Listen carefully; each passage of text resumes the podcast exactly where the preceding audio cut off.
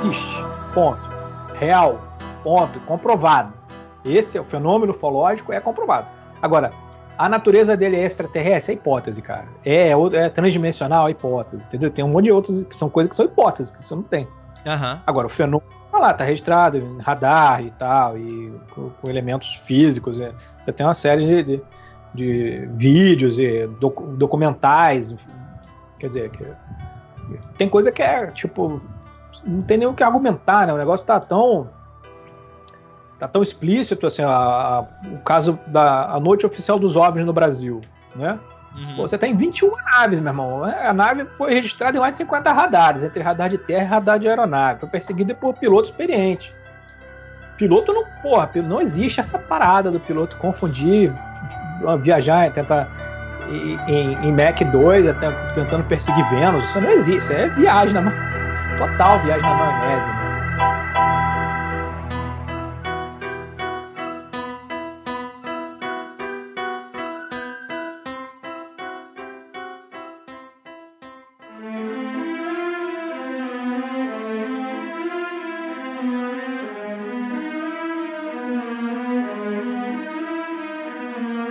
Lucas Balaminute, você, meu querido Párvulo, onde você estava quando assistiu pela primeira vez Zeitgeist, Uma Odisseia no Espaço? Posso contar uma história, André? Pode, por favor. Quando esse documentário chegou ao meu conhecimento, na época do Orkut, quando eu participava da comunidade Teoria da Conspiração, beijão pra galera da comunidade, eu estava fazendo intercâmbio nos Estados Unidos da América, conhece? Sim. É, é, dizem que era um grande país, né? Recentemente está sendo mal administrado, tá meio que em decadência.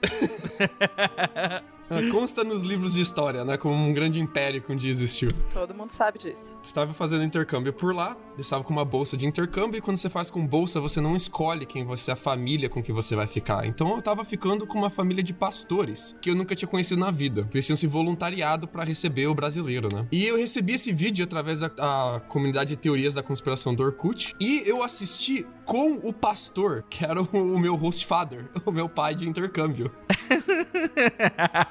o Zeitgeist abalou tanto a fé dele, tanto a fé dele, que demorou três domingos para ele voltar a fazer congregação.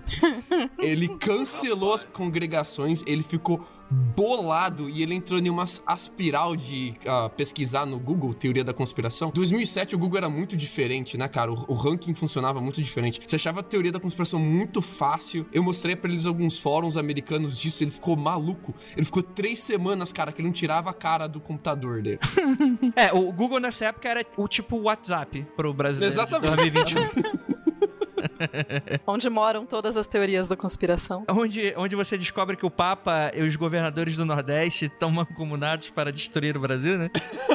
E, não, não, não. É para comprar os supermercados. Ah, não verdade. Confunda as coisas. É o Papa, a China e os governadores do Nordeste. Ah, claro. São tudo pessoas que se conversam. Deve ter um grupo de WhatsApp, né? Deve. Papa China Gov. Bom, o Zeitgeist explica, né, gente? Querem comprar o Oba. o extra. Caralho. Tupa Guerra, onde você estava quando assistiu pela primeira vez esse documentário maravilhoso? Então, eu nunca assisti ele inteiro. eu nunca tive totalmente a paciência. Quando o Andrei me convidou para gravar esse episódio, ele falou: Vamos gravar sobre Zeitgeist. E o que eu pensei? Sim, adoro esse conceito historiográfico. E fiquei empolgadaço. O Andrei pode ver, lembra? Acho que as mensagens eu falei: Caraca, tô muito empolgada, vai ser incrível, melhor programa. E eu não pensei em nenhum momento por que, que o Mundo Freak Confidencial estaria querendo gravar sobre Zeitgeist e, tipo, sobre um conceito historiográfico. Não, não, não associei as duas coisas. Fui estudar e tal. E daí, quando eu abri a pauta, eu falei, ah, é aquele filme. Coitado, deve ter dado uma brochada, né? foi tipo isso, foi tipo, ah, puta, esse filme é mó palha. Aí... A primeira vez que eu lembro que eu ouvi falar disso foi uma amiga minha, eu já tava no mestrado. Aí uma amiga minha chegou, e é uma amiga toda dos movimentos sociais e tal, e a bicha falou: Caraca, porque tem esse filme muito incrível, e ele fala do cristianismo e não sei o que, não sei o que. Eu falei: Sim, mas eu estudo isso. Tipo, não fala nenhuma novidade esse negócio aí. Que, que, porque, que filme bobo é esse que você assistiu? Porra, porra, Tupá, você quebrou o, o, gozo da pessoa, né, de saber das paradas. Assim. Ai, Tupá, vou te contar uma coisa, você não tá legal. Parabéns. Gente, eu sempre fui mais ou menos dessas. Mas, enfim, quem faz história, nem vem, Kelly. Você fez história também, você também é desses. Tupá empata foda, é isso mesmo que eu tô ouvindo? Que horror.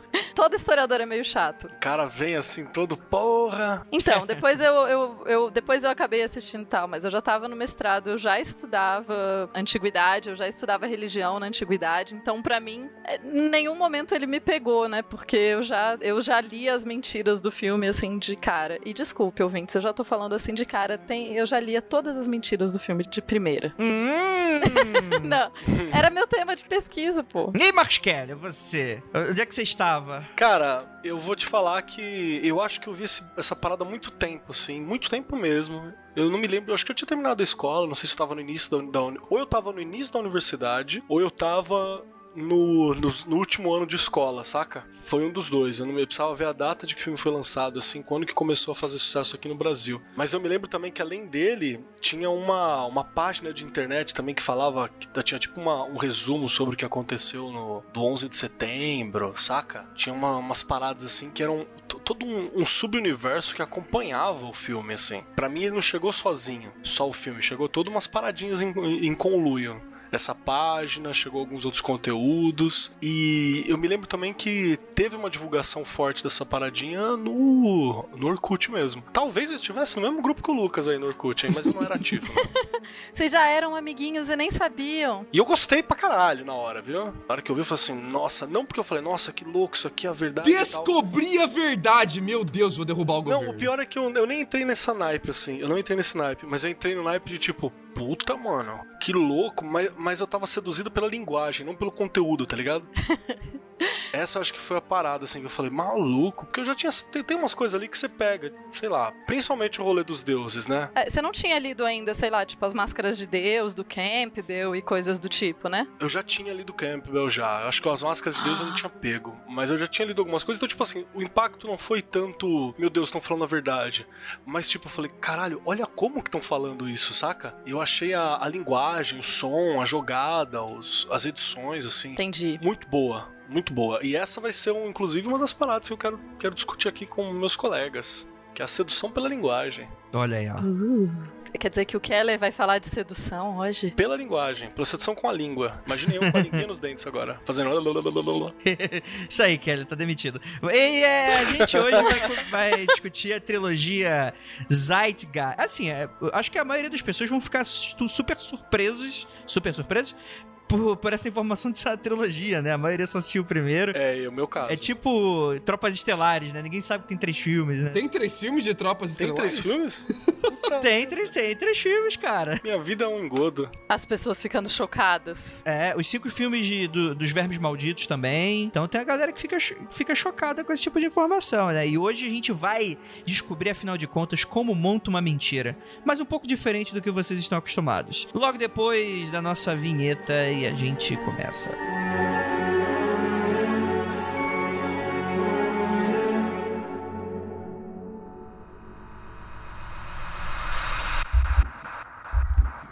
Não há nada de errado com seu áudio. Adentramos agora através dos seus sentidos. Estamos preparando você para o que vai acontecer nos próximos minutos. Além do que conhece por tempo e espaço, o contato com algo além.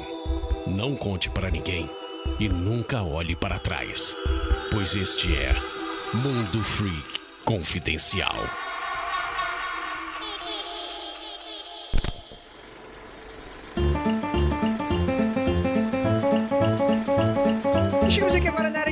Recadinhos do Mundo Free Confidencial, especialmente para você, meu querido quarentenado, especialmente para você que está trabalhando aí e especialmente para você que escuta e baixa toda semana o nosso podcast. Que, cara, obrigado pela preferência, obrigado pela audiência, até aqueles que não gostam da gente, mas continuam baixando também, muito obrigado por estar dando audiência aí pra gente. E gostaria apenas de lembrá-los que caso você curta bastante nosso trabalho e tenha como, você tem a opção de ajudar a gente financeiramente. Como? É como se fosse uma assinatura na sua revista, né? Com um mínimo de 5 reais você já tem acesso a grupos, já conseguem ver a maioria das gravações ao vivo, consegue saber notícias de, de produção das coisas que a gente está fazendo, ajudar a gente com algumas decisões que a gente toma internamente e, além, é claro, de ajudar o seu podcast favorito não apenas a sobreviver, como a também investir em novos projetos. Vocês escutaram aí no comecinho desse podcast o tipo de surpresa que a gente está fazendo para vocês. E liga o alerta. Só vou deixar isso aqui. O próximo audiodrama Mundo Freaks Festival Editions tá no forno, tá no forno. Não vou prometer quando que vai sair. Pode sair amanhã, pode sair daqui a seis meses. É, é, mirem nos seis meses, tá bom, gente? Mas a gente terminou o roteiro, tá em um estágio inicial de aprovação aí da nossa próxima creepypasta. E, cara, que história maravilhosa. A gente conversou com o autor recentemente, ele super liberou pra gente fazer essa adaptação. E em breve talvez um, um, em breve de até final do ano, vocês vão estar acompanhando a história. E lembra, galera, isso, assim, muita gente pergunta, eu vi outro dia no Twitter lá, poxa, por que, que não tem tanto audiodrama nos podcasts em português? Galera, a conta é muito simples. Os podcasts em português, a gente não tem investimento, a gente não tem patrocinador, a gente não tem grandes empresários entrando. Hoje tem algumas coisinhas e tal, mas ninguém tá investindo em ficção. A galera que curte mesmo, essa galera gato pingado aqui igual a gente, que curte pra caramba, adora esse mercado de gênero, mas que infelizmente a gente não tem muitos investimentos. Então, se você gosta desse tipo de coisa, a gente é apaixonado por fazer isso.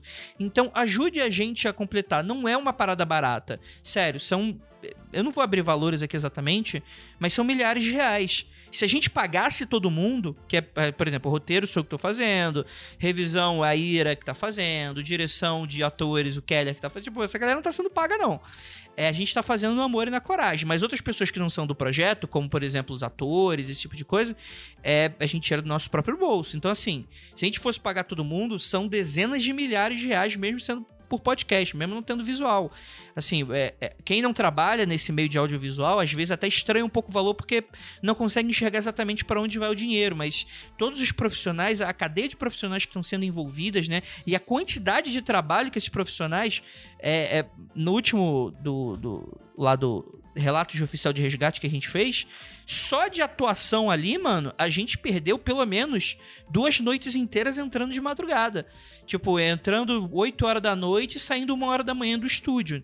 E isso é só para falar de uma pequena parte que tem todas em volta, assim, né? Só para falar do trabalho do Júnior na net, né? Excelente, grande abraço para ele, que tá tocando lá os podcasts lá da Loop Studio. Então fica aí o grande abraço para ele, para toda a equipe dele, que falam sobre tecnologia, né?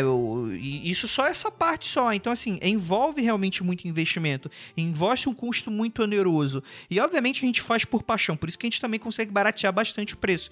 Mas ainda, ainda assim é muito caro, não dá para fazer algo periódico só com o que a gente ganha, né? O, o que inclusive a gente ganha muito bem aqui no Mundo Freak para já entregar coisas legais para vocês. Eu não tô reclamando disso, é um puta privilégio, tá tendo a oportunidade de estar trabalhando só com isso, mas não paga toda essa estrutura para certos tipos de projetos, né? Precisaria de mais. Inclusive por isso que uma das metas lá no Apoia-se é justamente trabalhar mais audiodramas, mas são é, metas um pouco mais superiores e tal. Que aí, dentro desse cenário, eu consigo garantir uma periodicidade, né?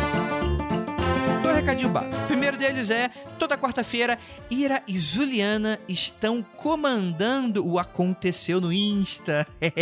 um dropzinho de uma hora, quer dizer, um dropzinho bem dropzão, né? Uma hora no, no, no Instagram comentando casos que os ouvintes estão mandando para elas. Então acompanhe toda quarta-feira no perfil oficial do Mundo Freak, arroba Mundo Freak no Instagram. Toda quarta-feira, 10 horas da noite, você tem lá a leitura. Sério, de verdade, não tá faltando. Toda quarta-feira elas estão lá periodicamente. Então você já pode ir lá seguir a gente e acompanhar 10 horas da noite, arroba Mundo Freak, elas vão estar tá lá. E também, em breve, vamos começar gameplays, então assine também nosso canal no YouTube, vou deixar o link aí para vocês aí embaixo, que, sério, a gente tá fazendo um bando de testes, a gente tá, te... a gente tá tentando, a gente tá tentando, mas é, é muito difícil, porque a gente tem que tentar, tá entregando já conteúdo semanal para você, dois conteúdos semanal, Cadáver Ouve Podcast, a gente tá entregando o Mundo Freak, aí tem Magicando também, tem um monte de coisa acontecendo ao mesmo tempo, criptologia, meu Deus do céu, eu tô ficando paranoico com essa porra, tá muito difícil. Muito difícil, muito difícil, muito difícil. Mas você pode acompanhar a gente dando audiência. E isso já ajuda a gente pra caramba. É, e também aí temos os recadinhos da quarentena para todos vocês. É, para você que é artista independente, que, putz, tá com é, a galera que tá, tá sofrendo bastante nessa quarentena. Você tem um trabalho, artesãos que tem a ver com, com um pouco do nosso trabalho e tal. A gente está fazendo um bem bolado aqui com vocês. A gente está fazendo anúncios gratuitos para vocês aí nessa quarentena. É, a gente sabe como está sendo super complicado e tal. Ah, se você tem uma pequena empresa, é, é, fica um pouco diferente, né? Não, não tem como trabalhar isso. Mas de qualquer forma, entre em contato com a gente no contato mundofreak.com.br pra gente ver valores, esse tipo de coisa. É, e a gente promete que tá fazendo preços promocionais pra quarentena. Mas se você é um artista independente que tá aí na labuta e tal e tá sofrendo bastante nessa quarentena, é, assine o formulário que eu vou deixar no post aí abaixo que a gente vai falar do seu trabalho aqui se passar aí pela nossa curadoria. E essa semana a gente vai falar de dois incredibilíssimos. O primeiro deles é do Digo, que tá aí com Catarse. O Digo, ele é quadrinista e ilustrador já há mais de 10 anos. E o que que acontece? O, o, o Digo, ele tem uma... Ele tem uma série já de, de catarses aí que inclusive eu apoiei. É, acho que foi ano passado, ano retrasado, tinta fresca dele. Cara, ele tem um traço super maravilhoso, com, com histórias bacanas e super divertidos, assim, principalmente pra garotada e tal. É, é bem esse tipo de traço, assim. É, e o que que acontece? Ele tá lançando agora o Tinta Fresca Arte Final, que é uma continuação pelo que eu entendi, né? É, é, um quadrinho que é sobre o Ícaro, né? Que ele é um garoto grafiteiro que ele tem poderes, né? Ele consegue transformar o grafite dele em realidade, né? E, inclusive, gostei bastante do primeiro. Acho que eu vou apoiar essa também em breve. E a ideia é que nessa história aí, ele tem que proteger a família dele, principalmente quando um monge youtuber aumenta ainda mais seu exército violento. ah, cara, isso aqui é. Tem alguma coisa da realidade aqui? É claro que não, né? Isso aqui é tudo, tudo, tudo ficção, né? Como diz lá o outro podcast. Ainda bem que é ficção, né? É... E, cara, Tita Fresca, arte final, tá agora no Catarse. Então você pode acompanhar o trabalho do Digo e também receber em casa aí os seu quadrinho nesse momento de quarenteners, você pode aí tá se entretendo e entretendo a galera que tá com criança em casa, que tá com o jovem em casa. Imagina o adolescente em casa. Compra para ele a HQzinha e vai ficar tudo bem você vai ter alguns dias de paz aí na tua vida. então fica aí um grande abraço pro Digo. Digo, você é um, é um, lindo. E vou deixar o link do catarse dele no post desse episódio. E agora, outro catarse aí que tá aí, que já bateu a meta, então virou pré-venda. catarse.me barra terror 80, link também no post. O livro é O Melhor do Terror dos Anos 80, com contribuição dela mesma, a nossa rainha trevosa Ira Croft. É, é, um, é um livro que reúne diversos escritores e referência do terror nacional e que, enfim, tem a arte do Marcel Bartolo, que, cara, quem é fã desse terror dos anos 80, inclusive de muito terror super underground que não chegou aqui no cinema em casa nem na sessão da tarde, não. Que a gente lembra lá do Puppet Master, do The Gate. Alguém lembra do The Gate? The Gate marcou muito minha infância. Mas falam não apenas disso, mas também de vários outros que nem chegaram aqui no Brasil. Então fica aí uma dica também para você aumentar aí sua coletânea bizarra aí pela locadora do Paulo Coelho, porque eu acredito que a maioria desses filmes não devo nem estar tá disponíveis. Se tiver, por favor, contribua aí com seus com as suas Darkflix, Netflix da vida aí. É, e cara, projetasse aí para você Catarse, como eu falei, virou pré-venda, preço super bacana aí e cheio de produtor nacional de terror fazendo, inclusive a galera do Mundo Freak. Então, corre lá para garantir o seu exemplar. Beleza, gente? Então, bora voltar aqui e falar sobre Zeitgeist, que o episódio... Cara, esse episódio, mano, tava escutando aqui. Esse episódio, ele ficou surtadaço. Vamos, vamos escutar ele que ficou bacana. belas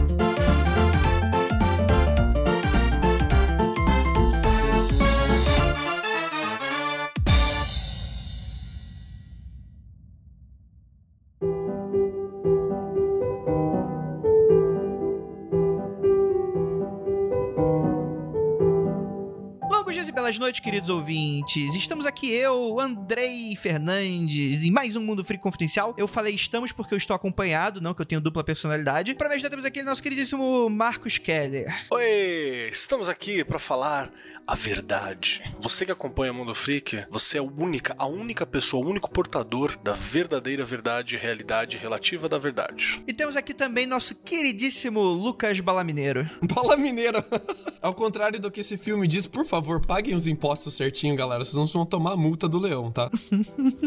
Ah, mas aí como é que. É guerra, ué? Você tem que ter baixas no seu exército. Tem como. E temos aqui ela também, nossa queridíssima Tupa Guerra. Pois é, então, será que vamos hoje, enfim, descobrir a verdade? Será que a minha profissão não serve de nada? Porque afinal já descobriram a verdade? Por que, que eu tô estudando ciência e religião? É, Tupá, a sua, a sua faculdade foi paga pelos Rockefeller e pelos Bilderbergs e por isso ela está inválida. Ah, justo. Ou talvez pelo Papa com os chineses e os governadores do Nordeste. E os caminhoneiros? Não, não, os pa- eles estão contra os caminhoneiros, Keller. Ah, os caminhoneiros estão resolvendo, né, a parada. É, não, eles estão tentando salvar o país. Abraço pra você, amigo caminhoneiro, Isso. que tá agora ouvindo a gente aí. Olha aí, tá vendo? Isso que acontece quando você cancela programas como Siga Bem Caminhoneiro. O pessoal precisa arranjar alguma coisa pra fazer, né? E o WhatsApp tá aí pra isso. Vamos lá, gente. Vamos, vamos brincar um pouquinho de teoria da conspiração? É, eu imagino que vai ter gente achando que a gente vai falar um monte de coisa nesse episódio e talvez a gente frustre um pouco as perspectivas e expectativas do nosso público, mas eu gostaria de falar que eu vou ser meio que advogado diabo aqui também desse episódio, porque temos aqui três acadêmicos lindos e maravilhosos e tem aqui eu, alguém que não é nada, mas que segundo a nossa pós-verdade de construção de pontes aqui, você coloca um estúpido e pessoas inteligentes pra debater com igual importância e cada um acredita no que quiser. E é isso aí. E vamos lá. Temos aqui um documentário. Pra você que não sabe, tá dando mole, Zeitgeist. Ele foi um documentário meio que must pra essa galera aí das redes sociais e dos fóruns de internet quando eles eram relevantes, lá pelos idos de meados de 2000 e pouquinho, né? Ele estreia em 2007 e, cara, ele foi um grande, uma grande explosão de cabeça pra muitas pessoas, porque ele apresenta através de uma narrativa super envolvente, eu diria até um pouco datada pelos tempos atuais, mas que ele faz uma construção minuciosa, colocando conceitos que, em teoria, não tem nada a ver uma coisa com a outra, e constrói de uma maneira que faça você se questionar sobre a realidade em que você vive, né? E sobre quem, afinal de contas, move aí as engrenagens do mundo. Coisas que estão sempre é, em voga, né? Hoje, ontem e amanhã. Sempre vai ter alguém fazendo todo esse tipo de questionamento, e eu acho que são questionamentos, inclusive, muito válidos, assim, né? O que, o que leva a gente pra essa questão toda. Por isso que eu fiz a pergunta no início do podcast pra ver quando que vocês lembram a primeira vez que vocês viram, porque meio que essa nossa geração de internet, essa, essa última geração que pegou a, a- a internet, é, pegou a geração offline, né? Pra geração rede social, né? A gente viu rede social surgir na internet, né? E a gente já acessava antes delas existirem, né? É, gente, eu lembro de quando começou a ter internet e computadores disponíveis. Era A gente já devia ter olhado isso e falado, vai dar merda. É que a gente era meio bobo. Eu fui seduzido pelo Pierre Levy, saca? Falei, porra, agora vai.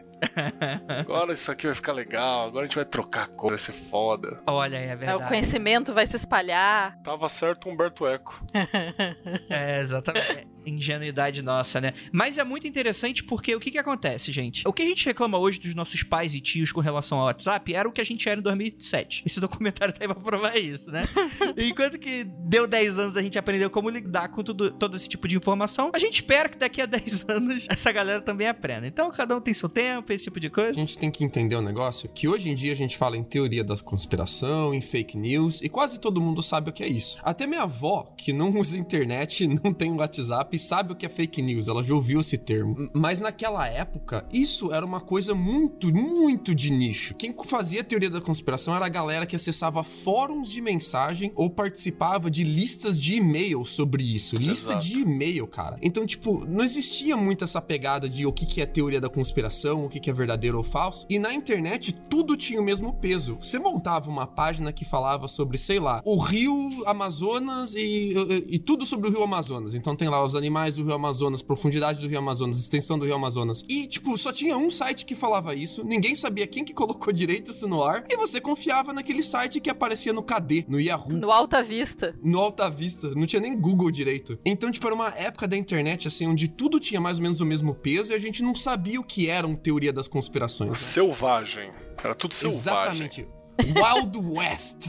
Antes da gente saber que conversar em chat era, podia ser perigoso, né? Exatamente. Nossa, nós era muito bobo. Aí ve- vem o Zeitgeist e apresenta um documentário sobre a verdade, sobre o governo por trás do governo. E isso se espalhou pra todo mundo que era fora desse nicho. Então um monte de gente teve o primeiro contato com fake news, com teoria da conspiração, através do Zeitgeist. E não tinha nenhuma forma de discernir se isso daqui era verdade ou não, porque você não tinha onde procurar as informações se eram verdades ou não. As pessoas nem iam procurar, mas se elas fossem procurar as informações, elas não iam ter onde encontrar, cara. A Wikipedia ainda era muito pequena, Nem existia. é, nem existia, era muito suspeito ainda. Você nunca sabia direito a fonte das informações que você estava pesquisando na internet. Então, tipo, o Zeitgeist veio nessa época ainda, onde era difícil fazer pesquisa pra valer na internet, e as pessoas não sabiam que tinha essa pegada de teoria da conspiração, de fake news. Na minha escola nem podia fazer pesquisa na internet, já tinha que fazer em livros. É claro, você vai dar a internet livre pra garotada. Ah, O que, que, o que que pode dar de errado? Aí também não tinha internet, né? Era difícil conseguir. Eu mesma fui ter internet em casa, eu já tinha uns 13 anos, assim. Não... É, e e tem uma coisa também que é muito interessante, né? A internet ela marca um pouco desse, desse sintoma, dessa causa que hoje em dia a gente vê como um problema e tal, dessa coisa do dessa info- informação não oficializada, né? Porque antigamente, quando a gente tem esses grandes veículos, meio que isso tudo funcionava como um grande filtro, né? Do, do tipo de, de bobagem, do tipo de coisa. É claro que há o- os seus problemas, né? É Toda esse, essa questão, né? Quer dizer, é, é sempre muito conveniente o tipo de informação que vai chegar na, O Andrei defendendo a grande mídia. é, então, eu não tô defendendo, na verdade eu tô falando que é, tem seus prós e contras, né? E o problema quando você deixa essa informação mais anárquica é que se você não tiver um pouco de senso crítico ou não tiver ainda informações muito. Inclusive, eu vou aqui ficar. Eu vou falar sobre teorias da conspiração modernas que eu acredito que está acontecendo hoje. Vai ser muito difícil você tirar isso da minha cabeça. Ah, Ai, ai. Eu- hoje em dia é, é é muito complicado isso tudo, né? Porque quem baliza o conhecimento e quem baliza a informação. Quer dizer, você tem aí os grandes meios de comunicação defendendo o governo porque eles têm o que ganhar com o governo. E é obviamente que o tiozinho da esquina não tem, não tem nada pra ganhar em, em colocar informações falsas, né? Quer dizer, é muito mais altruísta quando a gente para pra pensar de maneira resumida. E eu vou além, Andrei. Quis custores ipsos custodes. Quem verifica os verificadores de informação? Olha aí, Calma aí, é, é Valar Volante Scripta Mané? É isso aí? é, tipo isso. Opa, olha quem atacou. O cara conseguiu juntar o Valar Morgulis com, com a frase do Temer, né? Mas beleza. Você fica ligado que o bicho pode estar tentando te dar um golpe, hein? Começa a falar essas coisas assim. Não, mas explica, explica esse conceito, Lucas. Não, é que a gente não tinha muito a sapiência de como funcionava a- os- as grandes instituições do conhecimento. Então, eu, Lucas, eu com 15 anos, quando eu recebi esse documentário pela primeira vez, eu não saí como que, que tem doutorandos que estudam teologia, que estudam de onde vem o conhecimento teólogo, de onde vem as religiões, a como ela se desenvolve através do tempo e das culturas e tal. Então eu vejo um documentário que fala pra mim que o cristianismo é inteiro baseado, chupinhado do, do Egito Antigo, e eu não sei nada sobre o Egito Antigo, não sei como esse tipo de conhecimento é acumulado, eu vou acreditar, porque eu não sei verificar essa informação. Hoje em dia a gente tem quem verifica a informação pra gente, né? A gente tem os fact-checkers, você tem os sites que fazem verificagem de informação, você, você tem vários contrapontos na internet, você pode achar diversas fontes pra mesma informação. Então a pergunta hoje em dia já não é mais quem verifica a informação, mas quem verifica aqueles que verificam a informação, né? Quais que são as narrativas que esses verificadores de informação estão obedecendo, de onde eles recebem dinheiro. Então, antigamente o Zeitgeist ele vai apontar e falar assim: a grande mídia mente pra você. Hoje em dia a teoria da conspiração vai falar: olha, a grande mídia não mente pra você, mas eles recebem dinheiro desse think tank e a gente acha que esse think tank tem um viés ideológico dessa forma, então esse veículo de informação vai ter o mesmo viés, sacou? Aham. E, e às vezes bate com a verdade, às vezes não bate com a verdade. Então, tipo, é- isso já, tá, isso já mudou, já tem a versão 2.0 disso. Deixa eu acrescentar uma parada no que o Lucas tá falando. É aí que faz o que, que forma uma teoria da conspiração, assim. Isso eu acho que é, é o importante, ó. Uma teoria da conspiração, ela surge por alguns motivos. Lucas, por favor, me corrige, Tupá, me corrija o que vocês acharem necessário. Primeira delas, nós, enquanto raça, enquanto espécie, ser humano, assim, a nossa cabeça, ela foi formada e a gente evoluiu de um jeito. Ih, vai puxar e vai o Harari, fudeu. É, Prepare-se. Não, não é isso não. Encaixa, inclusive, mas não vou não. Mas ela evoluiu, tipo, no sentido da gente sempre procurar por quê? Razão pras coisas. A gente faz, procura razão pra, pra tudo, assim. A gente tá sempre procurando razão. A gente cria associação de causa e consequência nas paradas. E a gente cria associação de causa e consequência, especialmente em coisas que a gente não consegue entender qual que é a relação entre causa e consequência, se é que existe alguma naquilo. Difícil, mas na voz do Carl Sagan agora. É. Isso, a gente faz essa parada, não tem jeito, tá ligado? É uma coisa que a gente tem. O que que acontece? A teoria da conspiração, ela tem que partir de algum incômodo ou de alguma percepção e ela tem que ser calcada, no mínimo que levemente, na realidade. Porque é isso que vai dar o, o, o, pé dela de que, tipo, olha só, é possível. É isso que vai dar o pé. Então, por exemplo, o, o Lucas puxou aqui essa ideia dos think tanks. Think tanks que estão por trás de várias das, das formações e blá blá blá blá. Existem think tanks que fazem isso. Isso quer dizer que é toda a grande mídia que faz isso? Não quer dizer. Mas eu preciso de um pezinho para poder formar essa parada.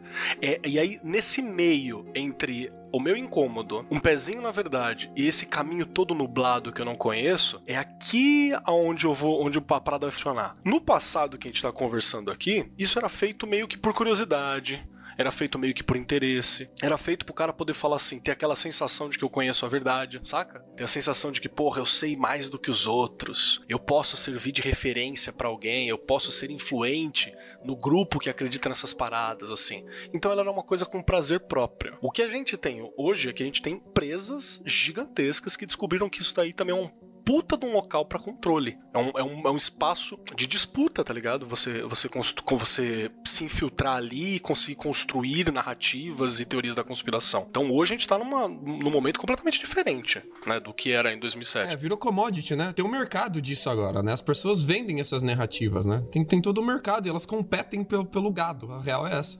e eu diria, eu acrescentaria mais uma coisa nessa essa questão de que, pô, quando a gente realmente, quando você não entende completamente uma coisa, você tá procurando, você quer entender, você busca uma explicação, mas raramente você quer uma explicação que seja incompleta ou que seja complexa demais. No sentido de, é, normalmente você quer uma explicação que seja confortável. E é muito mais confortável uma explicação simples. Então é muito mais confortável acreditar que existe uma conspiração, uma, uma empresa maligna que controla tudo, do que entender que, tipo, o sistema é mega complexo e você tem, tipo, várias vertentes nele e que cada uma delas tem pequenos interesses e todos esses somados, enfim. O mundo ser muito complexo acaba sendo desconfortável. Então, a gente, como seres humanos, a gente busca explicações mais simples, a gente busca explicações mais agradáveis. E explicações mais simples são mais agradáveis para nossa cabeça. E assim a gente prefere, acaba escolhendo elas. Além Além do que, muitas das teorias da conspiração, elas elas criam narrativas que ligam vários eventos e isso dá muito uma sensação de que o mundo tem algum tipo de controle, tem alguém guiando esses eventos, eles não estão acontecendo aleatoriamente. Faz sentido, né? Eu consigo entender o mundo à minha volta. Isso, e daí, porque não entender o mundo à minha volta e viver num mundo que é simplesmente completamente caótico é assustador. É assustador. E a gente não tem mais, claro, várias pessoas ainda têm, mas a gente ainda não, não tem mais como paradigma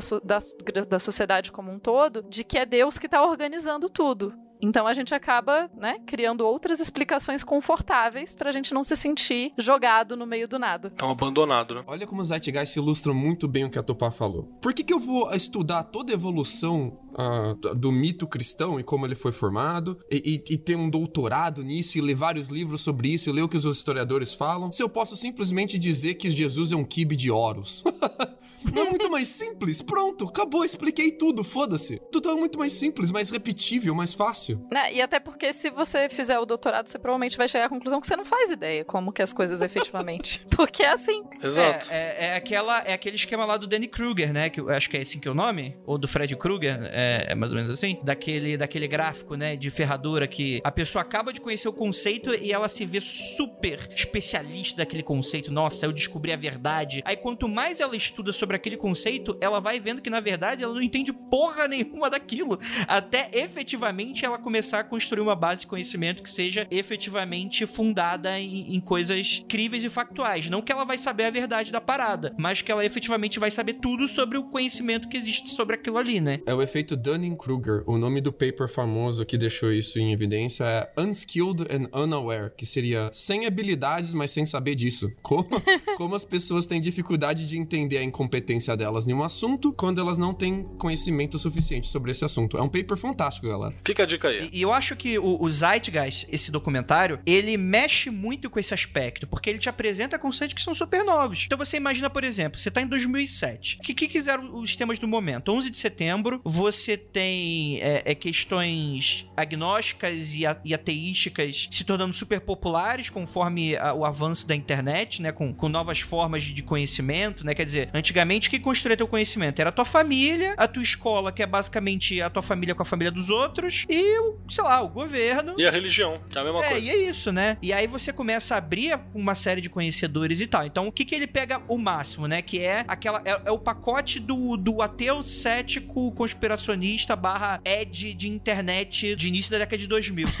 Que conceito. Agora os meninos vão se identificar, hein? que é ateísmo, é, o governo tá te enganando e, e o que que tem mais? Ah, e 11 de setembro é uma farsa. Então você tem super esses conceitos que transformam a pessoa, não, que, que, não eram conhecimentos que eram super colocados aí pela grande mídia, mas você colocando com uma narrativa bem docezinha ali pro pessoal se encantar, passa aí a fazer todo to- total sentido. Quer dizer, o mundo que eu vivo é uma mentira e eu tenho conhecimento da, da verdade, por mais que a pessoa não tenha qualquer tipo de estudo ou embasamento teórico de tudo isso que tá falando. Não é um documentário de uma hora e meia que vai te fazer completamente é, sa- é, é, safo de, desses assuntos que, inclusive, são super complexos, né? Sim. Pra explicar o sucesso do Zeitgeist, a gente precisa de mais um elemento. A gente precisa do elemento YouTube. Porque o YouTube, no começo, ele era uma plataforma de vídeo, mas ele não era uma plataforma do jeito que a gente conhece hoje. Como é que ele funcionava? Tu subia um vídeo no YouTube, ele gerava um link, mas não tinha nem como as pessoas buscarem isso direito. Se as pessoas buscassem pelo título do meu vídeo, talvez, com muita sorte, ele aparecesse na busca. Sim. Não tinha canal, você não se inscrevia, não recebia notificação de que vídeo novo foi subido pelas pessoas que você gosta. Ninguém vivia disso. Você não tinha a- a- os seus próprios vídeos, era mais pro- como se fosse um repositório pra você colocar eles na nuvem e dividir entre a sua galera, talvez entre sua empresa ali, alguma coisa que você quisesse divulgar de- de- dentro entre vocês ali. Não era uma coisa de você para o mundo. E entre 2005 e 2006 o YouTube mudou. Ele começou a deixar de se ver como uma plataforma de repositório de vídeo, onde você vai lá e larga suas coisas, pra virar uma plataforma como a gente conhece mesmo. Começou a ter canal,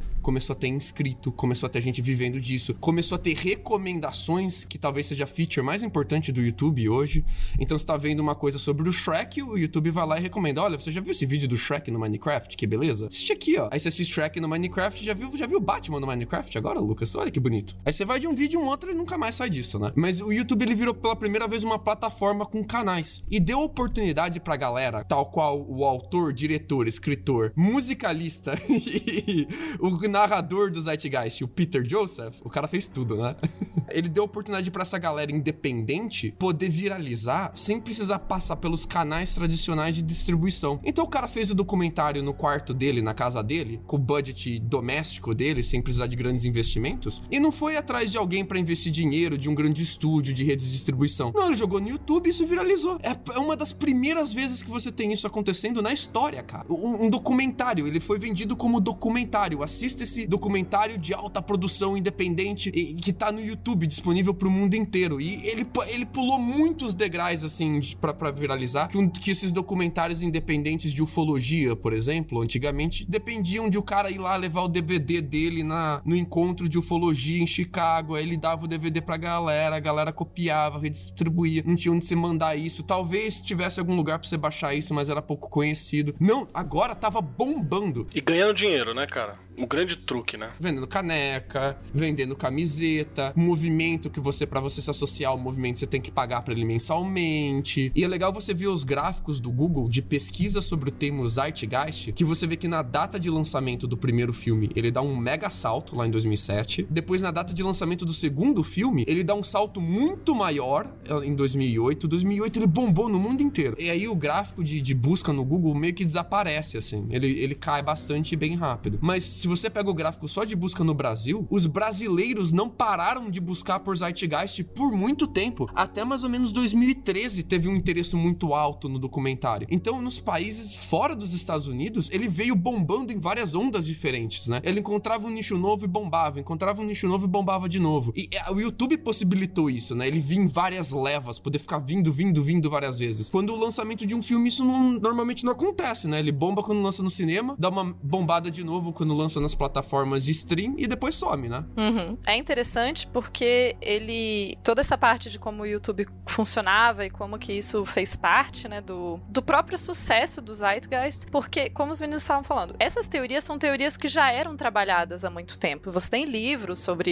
esses tipos de tema, você já tinha muito material sendo produzido. Então, o cara que escreveu, produziu e, sei lá, fez tudo, absolutamente tudo do Zeitgeist, ele não tirou isso simplesmente da cabeça dele. Ele traz traz isso de vários outros lugares. E tem esse fator fundamental de que boa parte das pessoas que assiste quer acreditar naquilo. E quando você quer acreditar numa coisa, é muito mais fácil da coisa te convencer. I want to believe. É, I want to believe, é isso mesmo. Então você tem uma combinação de fatores que criou o momento perfeito pro Zeitgeist sair por aí. É engraçado, né, que pra mim, por exemplo, eu acho que como demorou mais pra chegar, eu não falava inglês, eu demorei, eu só aprendi a falar inglês na faculdade, né? Então, esse tipo de filme só ficava acessível depois que ele tivesse sido legendado e eu não era dos, da galera da teoria da conspiração, então eu só realmente fiquei conhecendo no mestrado, já em 2000 e, lá, 2011, mais ou menos, que eu fui ouvir falar desse filme pela primeira vez. Mas é como você falou, ele não deixa de estar na moda, né? Ele tá sempre se reciclando e passando novamente. Eu lembro que aqui em Brasília rolavam uns. Tinha uns grupos que faziam, tipo, ah, a gente vai passar o filme tal, se reunia todo mundo, sei lá, no Sesc ou em algum lugar assim, pra assistir filmes e coisas. Porque baixar na internet não era uma opção muito. A internet não era. Era caro ter internet que desse Opa. pra baixar filme. Campus. Party era uma galera que se juntava pra baixar filme e série, né, mano? Essa realidade não existe mais.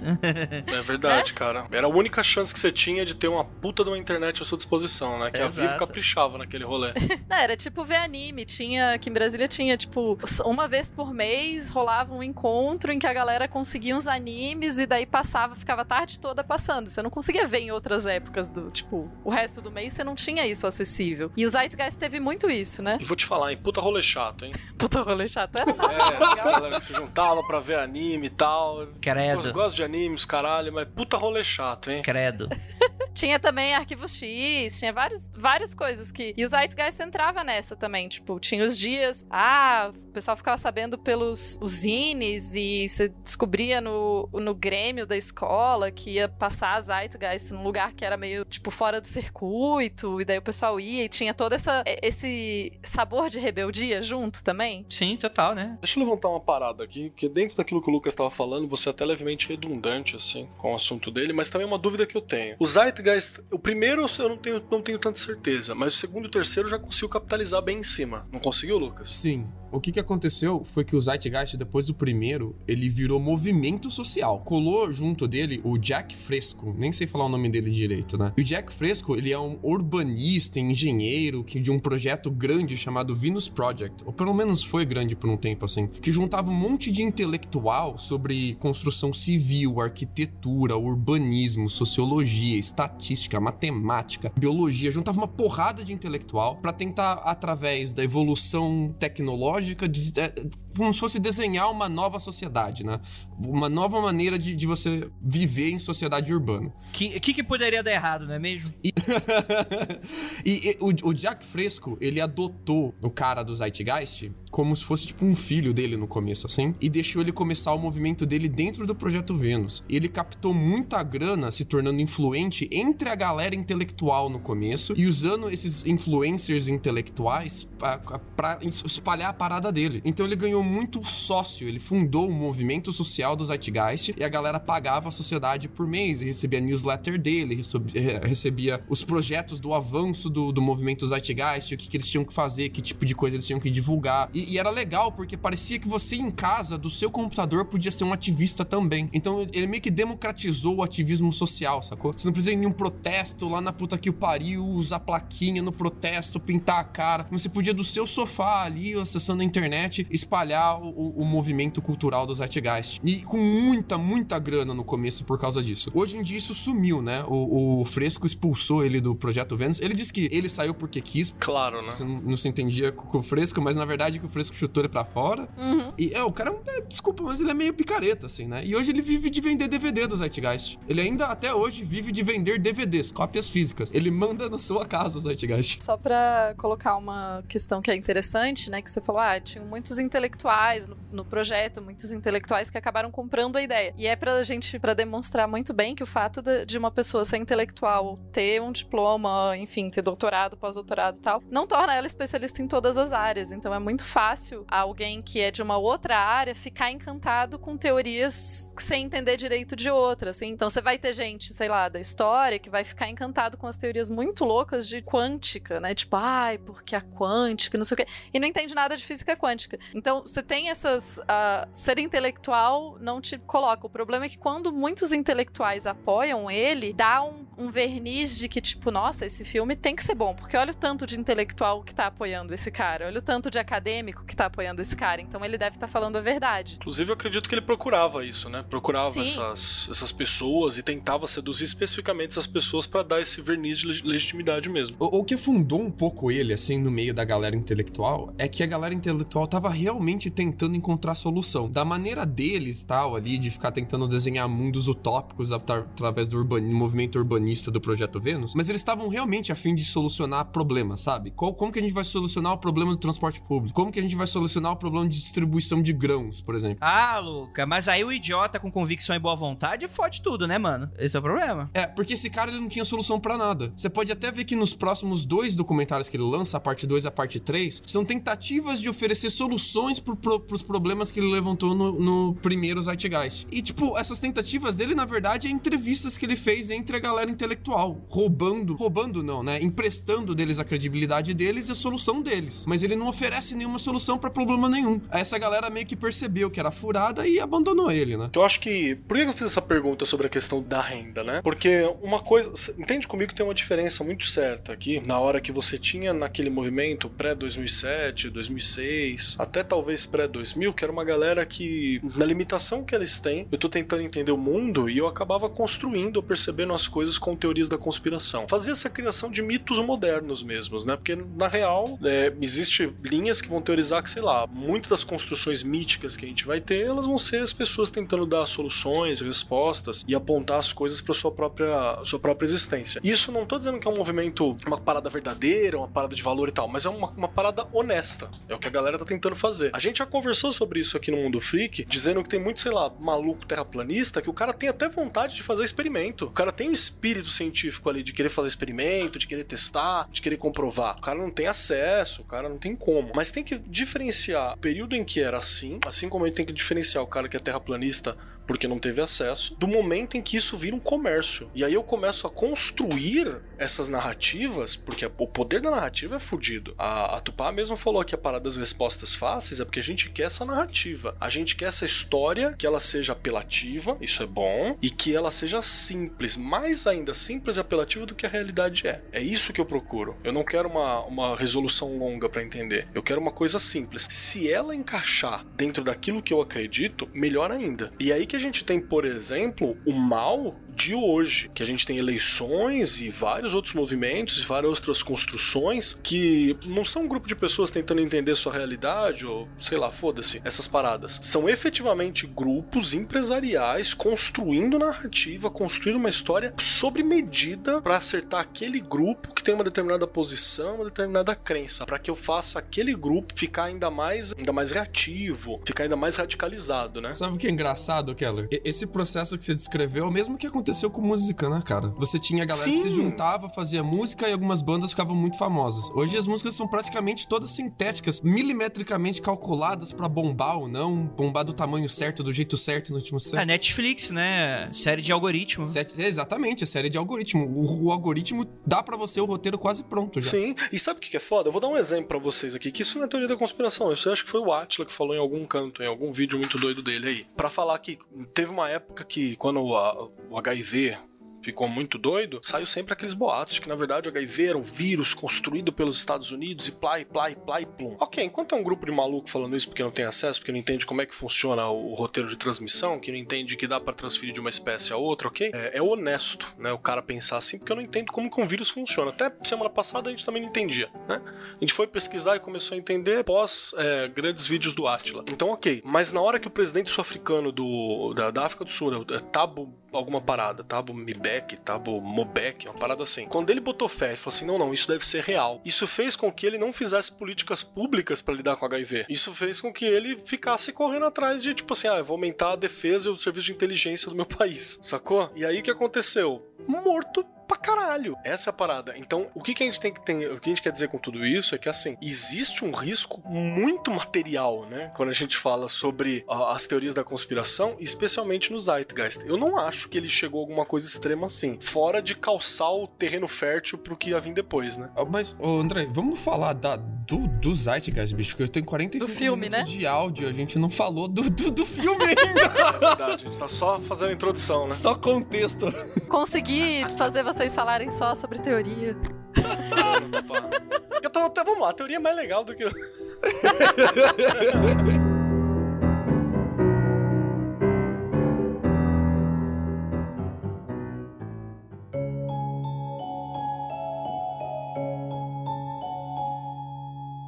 Então, vamos lá, vamos resumir o Zeitgeist. O Zeitgeist é o código da 20 dos documentários. Essa é isso. Isso.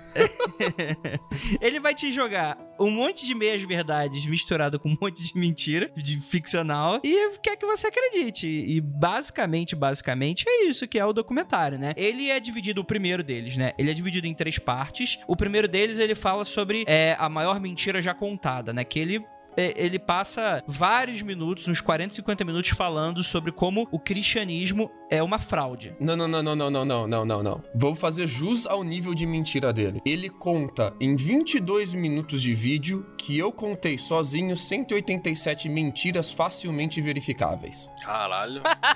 tá tipo o nosso presidente, hein? Tá bom pra porra. Só sobre, só sobre mitologias antigas e outras religiões. Cara, é muita, mas é muita mentira. Não são meias verdades. Não são meias verdades. Mas, mas calma, calma, calma, calma aí, Lucas. Antes da gente, antes da gente partir pro, pro quebra-pau aqui, calma, segura aí essas tostas assim. Deixa eu explicar exatamente o que é o documentário. A questão é que o documentário ele começa com essa, com essa, essa primeira parte que é falando de maneira muito clara e direta que o cristianismo é uma fraude. Ponto. Ele, inclusive, ele usa essa palavra e ele usa outras palavras de que existe essa coisa da igreja tentar esconder que, na verdade, Cristo e, e toda essa história é toda uma cópia de diversas outras religiões. E todas as religiões monoteístas ocidentais é tudo uma cópia da mesma coisa, contando uma velha história sobre um mito solar. E, inclusive, ele vai basear isso e, e vai fundamentar dentro de crenças, que inclusive é a parte daí é a meia verdade, que até eu, eu concordo em certa maneira, que tem muito essa coisa de observação do mundo, né? Então quer dizer que os antigos povos viam o sol vir e o sol se pôr. Então você vê aquilo que traz a vida, aquilo que faz a sua plantação render, aquilo que te protege dos animais noturnos e peçonhentos, né? É, é, é, você vai ter essa questão da divindade e você vai ter também essa questão de, de que você transportar essa observação do mundo de ciclos e jogar isso por uma parte mitológica, né? Só que aí ele começa com um bando de groselhada e tal. Vamos aproveitar que a gente tá perto da Páscoa e o Zeitgeist foi provavelmente a coisa que fundou aquele, aquele negócio que a gente recebe toda a Páscoa, dizendo que, ah, porque não é o Renascimento, porque Horus, porque Jesus, Ai, porque qualquer outra céu. coisa. Não aguento mais receber isso. Eu tenho um ódio todo especial por esse filme, como vocês devem imaginar, porque, né, o tanto de coisa que eu ouço por conta de Zeitgeist, e as pessoas né, às vezes nem assistiram Zeitgeist, mas isso foi, ficou tão entranhado na teoria que um monte de gente repete essas coisas. Mas daqui a pouco a gente chega lá. Pode continuar. Então, e aí a gente tem a segunda parte, que você tem o, o mundo inteiro é um palco, é o, o nome do capítulo, em que ele fala sobre o 11 de setembro. Como o 11 de setembro, na verdade, ele é produto é, manufaturado interno, ou seja, né, os Estados Unidos fabricou o 11 de setembro. Inclusive, a gente tem um episódio sobre o 11 de setembro que a gente fala um pouquinho sobre esses mitos e, sei lá, e teorias da conspiração. Eu, eu, eu acho que tem coisas estranhas que aconteceram no 11 de setembro, mas eu acho que, da maneira como é construída de- dentro desse documentário, ela é extremamente muito forçada. O que dá justamente pra terceira parte que vai tentar unir esses dois conceitos, né? Que se- esse seria, seria esse terceiro capítulo chamado Não se importe com os homens por detrás da cortina, que é falando sobre como os Estados Unidos constrói uma constrói uma narrativa bélica pra justificar, manter e, fazer com que essas pessoas que estão por trás do poder lucrar e como isso tá calcado desde o início com conceitos sociais construídos pela religião até você ter essas questões do ah não, vamos fazer aqui um, um atentado fake e isso como isso foi feito através da história em todas as guerras que os Estados Unidos se meteu porque em teoria isso é muito profitable, né? É- é- isso é muito lucrativo. É, nem sei se essa palavra existe. É, Andrei cheio dos termos em inglês. Tá vendo? Tá, tá tipo, tá tipo o Lucas quando ele tenta falar português e cria palavra, tá ligado? Exatamente. É, e é basicamente isso essa primeira parte. Depois a gente vai falar dos outros filmes, mas é, é, até o momento que a gente tá falando é, é sobre isso, né? Agora, beleza. Agora podem meter o pau. a, a primeira parte, ele, o argumento dele não é só que o cristianismo é uma farsa. É, o argumento dele é que existe um calendário solar estelar onde uh, povos antigos mantinham o movimento do Sol e calculavam ali o que acontecia com as estrelas, com as constelações e com o Sol, e eles criaram um mito baseado nisso, para você manter o calendário vivo, né, no boca a boca. E todas as religiões e culturas do mundo teriam copiado esse mito, mas tirado ele do contexto de calendário astrológico dele, né? Então, para provar esse ponto dele, o que, que ele faz? Ele fa coloca em paralelo várias mitologias e várias culturas de, de várias religiões. Ele fala, por exemplo, o Peter Tosh fala que Horus nasceu no dia 25 de dezembro da Virgem Isis Maria, anunciado por uma estrela no oeste, adorado ao nascer por três reis, foi professor com 12 anos, batizado com 30 anos, tinha 12 discípulos, fazia milagres como curar doenças, andar sobre a água, era chamado de Cordeiro de Deus e foi traído por um discípulo, crucificado, morreu e ficou morto por três dias, então ressuscitou. Ele praticamente contou a história de Jesus, mas falando que essa história também de Horus. E, portanto, Jesus seria baseado nisso. Só que nada disso é verdade, cara! Nada disso, Nada mano. disso é verdade. Nada disso é verdade. Não, vamos começar com uma questão muito importante, gente. Primeiro, religiões se baseiam uma nas outras com grande frequência. Então, assim, o cristianismo, ele tem sim bases em muitas outras religiões que vieram antes do cristianismo. Até porque nada surge do nada. Então, quando o cristianismo é, começa a se desenvolver lá há dois mil anos, dois mil e tantos anos atrás, quando começa a se desenvolver, você tem justamente a, o conceito cultural. Se você mora sei lá, você mora hoje em dia no Brasil, você tem todo um contexto cultural que você existe. Então, tudo que você criar vai ser muito baseado no contexto cultural. Você não vai conseguir criar uma coisa que não tem absolutamente nada a ver com o que você já conhece, certo? Não tô dizendo que a criatividade não existe, eu tô dizendo que os conceitos acabam ficando muito próximos. Então, quando alguém fala, ah, porque o cristianismo, as pessoas adoram me falar isso. Nossa, como eu tenho angústia disso. Porque o cristianismo é baseado em outras religiões. Eu, é, todas as religiões são baseadas em outras religiões. não é, não é só o cristianismo, tipo, isso é uma verdade, tipo, mas isso não torna essa religião menos válida ou, ou enfim, para quem acredita nela, né? acredita, isso aí, né? Não é esse o ponto. Isso me lembra a, a molecada em sala de aula, quando eu tô com a molecada assim na sala, e aí alguém chega e fala assim pra mim: Ah, professor, não, porque cristianismo não sei o quê. Aí eu vou lá e falo: Não, tem outros livros, né? Bhagavad Gita, tem o, o Velho Testamento, que na verdade é o, não é dos cristãos e tal. Aí a galera fala assim: Ué, mas a Bíblia não é mais antiga? Eu falei: Então, não. Aí a galera: Ah, como assim? É, surta, né? Quebra, quebramos os alunos. Eu tive um amigo que um dia, durante o doutorado, tenho um amigo muito querido, durante o doutorado ele me perguntou, ele falou, pá, é verdade que existe mais de um tipo de tradução da Bíblia? Aí eu, então, senta aqui um pouquinho, vamos conversar umas coisas. A Vulgata, que tem até unicórnio, né? Os caras botam os bichos nada a ver, assim, mó legal. Inclusive, assim, só dando uma dica para um livro que é bem acessível e que ajuda a entender bastante é, como que as religiões vão se misturando, enfim. É um livro chamado Cosmos, Caos e o Mundo que Virá. Do Norman Cohn, traduzido para o português, é relativamente fácil de achar. E ele fala sobre as origens das crenças no, no fim do mundo, as crenças do apocalipse. Mas quando ele está examinando, então, esse aspecto específico do cristianismo, e ele vai voltar em várias outras religiões, e ele vai falar ah, do Egito, Mesopotâmia, da Índia Védica, do Zoroastrismo, mas ele não quer dizer que todas elas são a mesma religião. Ele quer mostrar como existem conceitos culturais que Se conversam, né? conversam quando você tem. Inclusive, isso é uma coisa que a gente estuda em história. Por exemplo, quando eu vejo um conceito ah, que eu conheço no lugar A. E daí eu começo a ver esse conceito no lugar B, eu vou investigar, será que tinham rotas comerciais entre esses dois lugares? Como será que essa, esse conceito foi traduzido de um lugar para o outro? E daí você vê as diferenças entre os dois conceitos, porque eles nunca são exatamente iguais. E isso que me dói tanto do Zeitgeist, é ele colocar que, ah, são a mesma coisa, não são. Isso, na verdade, de você falar que as- essas religiões são a mesma coisa, é uma, é uma visão super colonialista, é super de branco do hemisfério norte, porque ele não, assim, ele olha para uma religião, religião 1 e olha para a religião 2, ele não procura entender a religião em si. Ele olha tipo, ah, sei lá, as pessoas se Quer ver o que quer. é, as pessoas se vestem de azul e bebem água. Logo é a mesma religião. Tipo, não. É, ele velho. traz pro Logo- umbigo dele de volta. né? Isso. Esse, esse é o problema das religiões comparadas, inclusive, né, cara? Que foi uma ciência que foi tão falada, né, na fim do século XIX, início do XX. O problema do Zeitgeist não é nem só comparar a religião, é comparar a religião com factoides que não, que não existem. Ó, Uhum. Por favor, liste. Em 30 segundos, eu precisei de uma hora pra desmentir o que esse cara fala em 30 segundos. O Horus não é o Deus Sol. Quem é o Deus Sol é o Hack, ele é o Sol do meio-dia. O Horus, ele é considerado como se fosse o Deus Céu, né? Tem toda a questão de ele ter o Sol em um olho e a Lua no outro. O cara, o Peter do Zeitgeist, ele diz que uh, Horus e Sete têm uma luta eterna em que Horus ganha durante o dia e Sete ganha durante a noite, por tem dia e noite. Mas não tem nada a ver. O Sete, ele matou o Ra, mas ele não chega a matar o Horus. Tem algum debate se ele matou o Horus quando era bebê, mas não tem nada a ver com o que ele descreve. A data de 25 de dezembro só ganha destaque depois com Aurélio, cara, no século...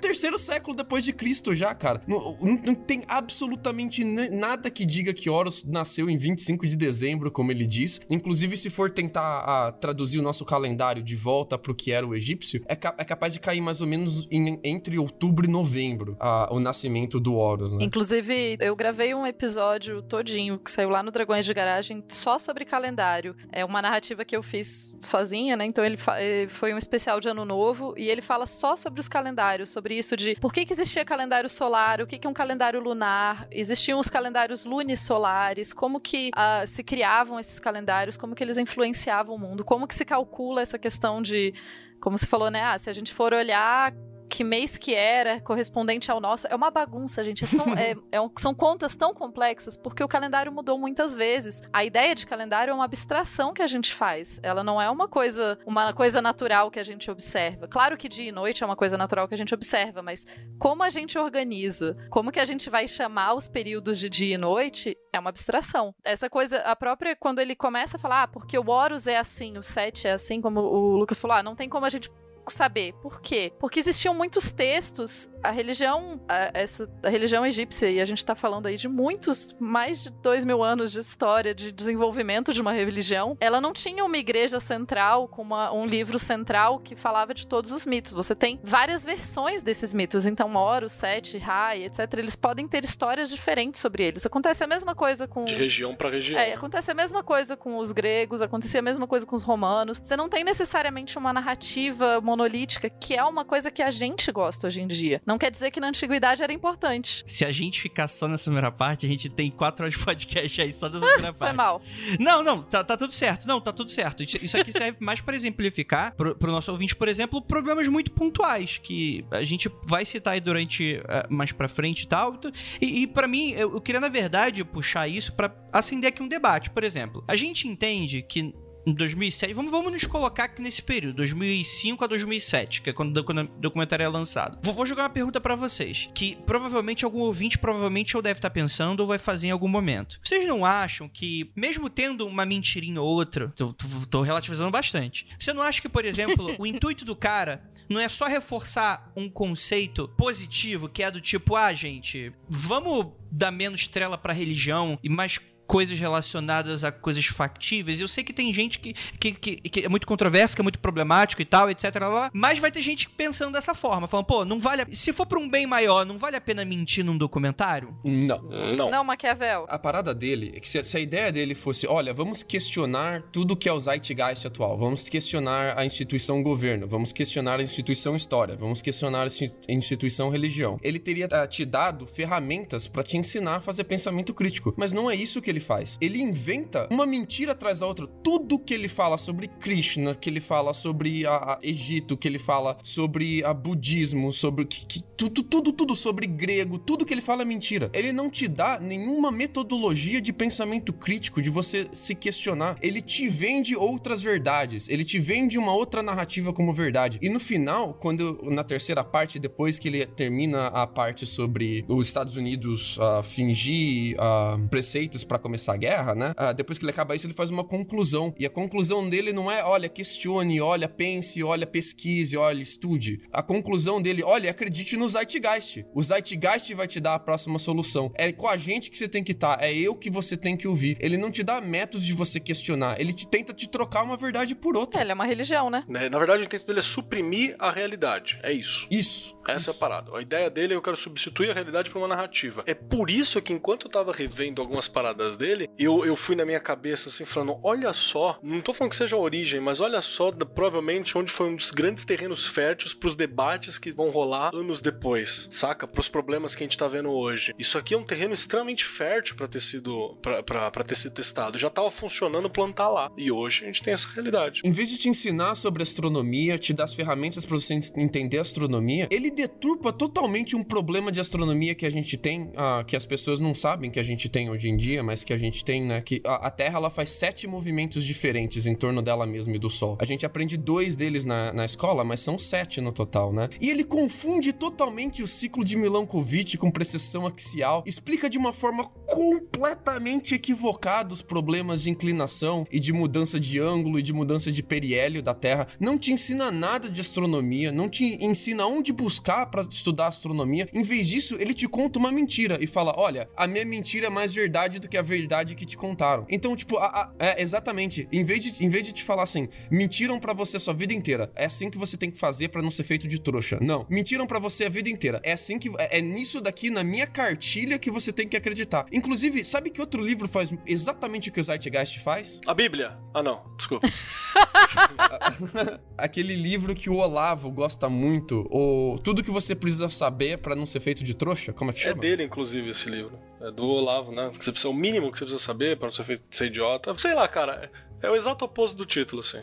Fique, ota- fique idiota. É exa- exatamente a mesma coisa, exatamente a mesma coisa. Olha, insti- instituições mentiram pra você. Acredite na minha cartilha em vez de acreditar na deles. É isso. Isso é tão grave, né? Porque assim, questione. É muito legal, é importante. Inclusive, a base do conhecimento científico é questionar, é se perguntar, é não simplesmente aceitar as coisas como verdades. Só que o que o Zeitgeist faz é o oposto disso. Ele não é um, um documentário que te ensina a questionar, que te ensina a desconfiar do que você recebe. Isso seria muito saudável, inclusive. Mas ele te ensina o que o Lucas falou. Ele te ensina a seguir um novo, uma nova, uma nova quase uma religião, né? Ele te ensina a seguir um novo paradigma É sobre e não questionar esse paradigma, porque você já questionou o antigo, você não precisa mais questionar nada.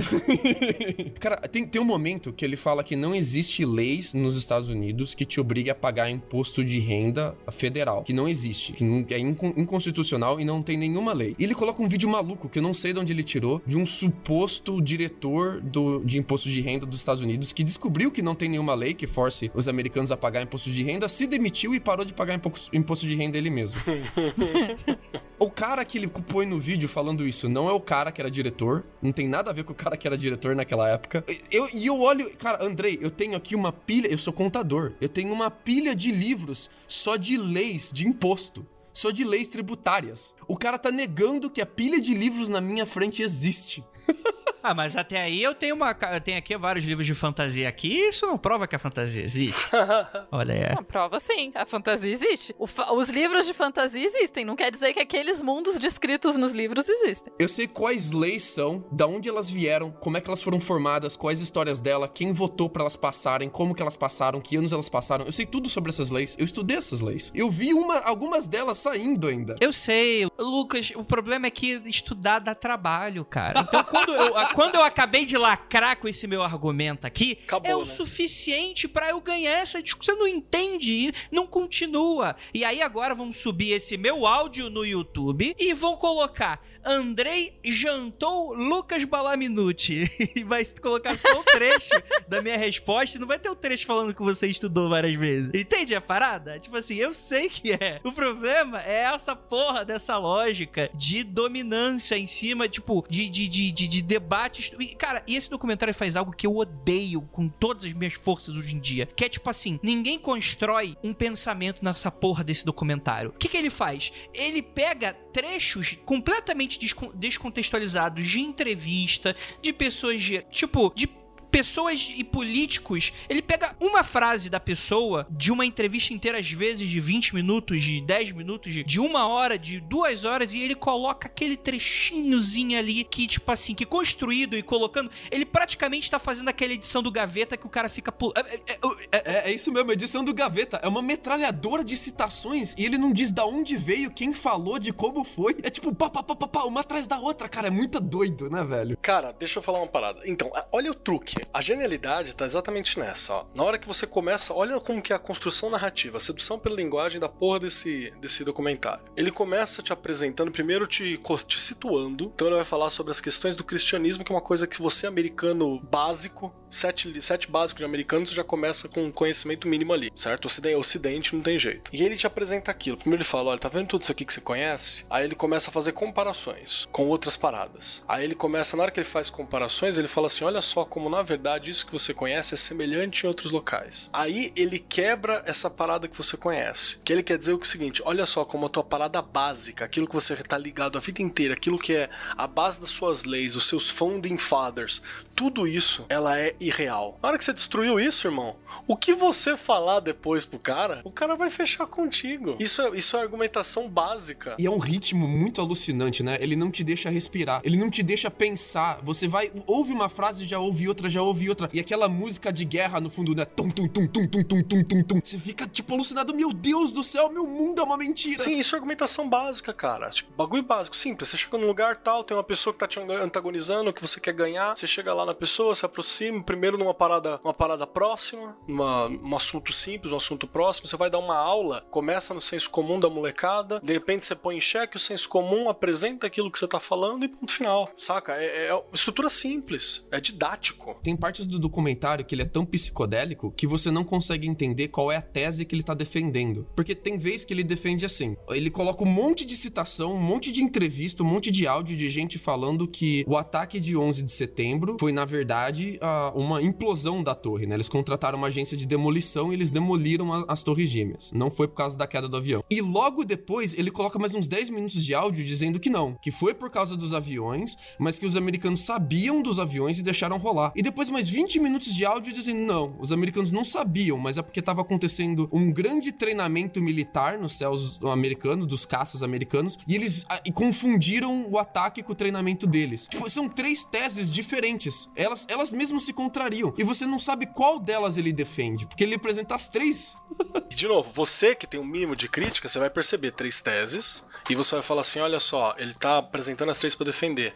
Mas uma pessoa que já tá confusa, já tá seduzida pela linguagem, ela vai se apegar em uma das três, que é a que interessa para ele, que tá mais próxima. Eu vou ignorar a outra e eu vou continuar fechando com ele porque ele apresenta essa. Que é porque a gente tá cansado de ver isso no Brasil, né, irmão? Toma aí um monte de merda, você fecha com uma, com uma das merdas. Eu lanço uma merda aqui, eu lanço uma merda que é completamente oposta à primeira merda, merda A, merda B, merda C, merda D. Eu jogo isso pro povo, o povo se apega a cada grupo em um e o grupinho fecha comigo que tô lançando todas as merdas. É, e quando alguém fala, pô, mas olha isso, ele tá usando, ele tá dando três teorias contraditórias pra, pra mesma coisa. A pessoa fala, é, porque você não conseguiu enxergar a verdade.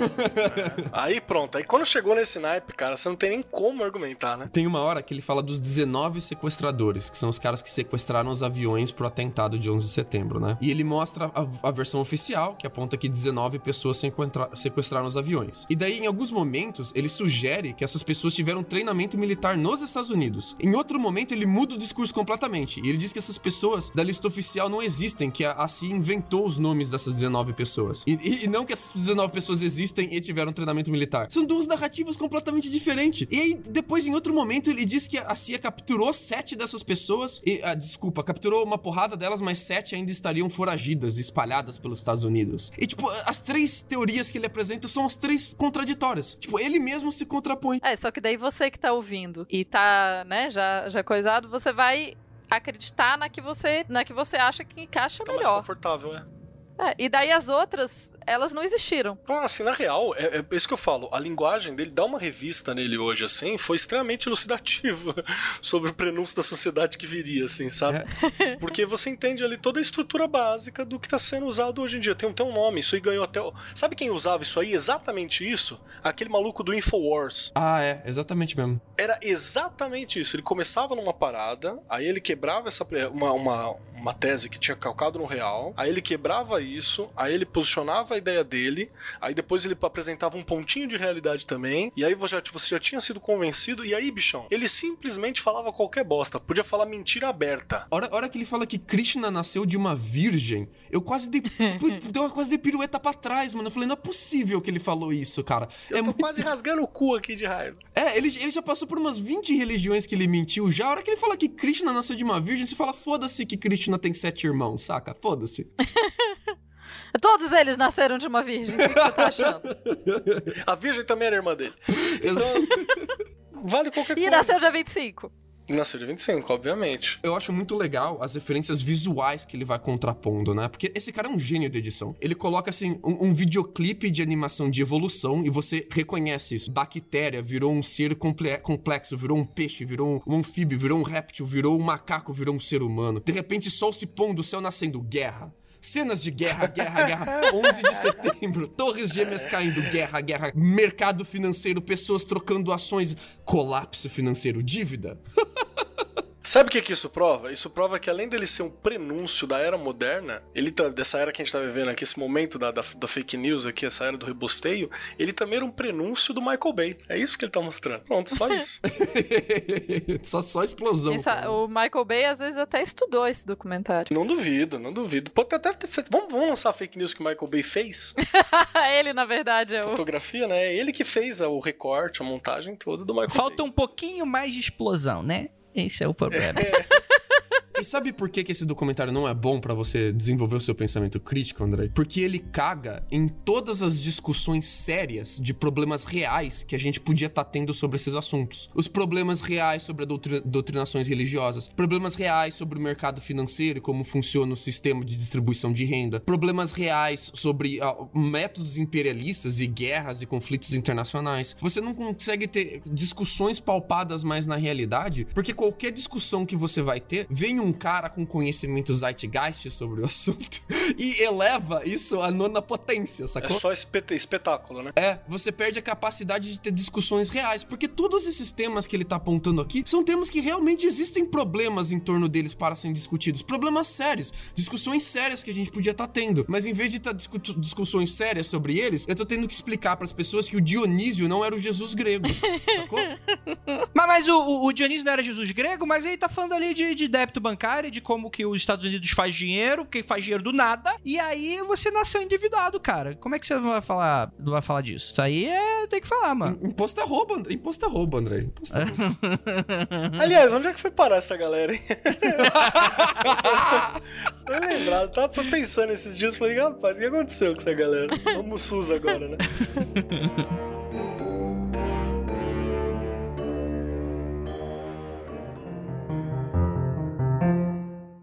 Mas então, a gente tá falando de 2007. O documentário foi lançado. O que aconteceu um ano depois, Lucas Balaminuti? Um ano depois, ele solta o Zeitgeist de Addendum. Não, não, não, não, não, não, não, não, Calma, calma, calma. Não é isso que eu quero que você fale.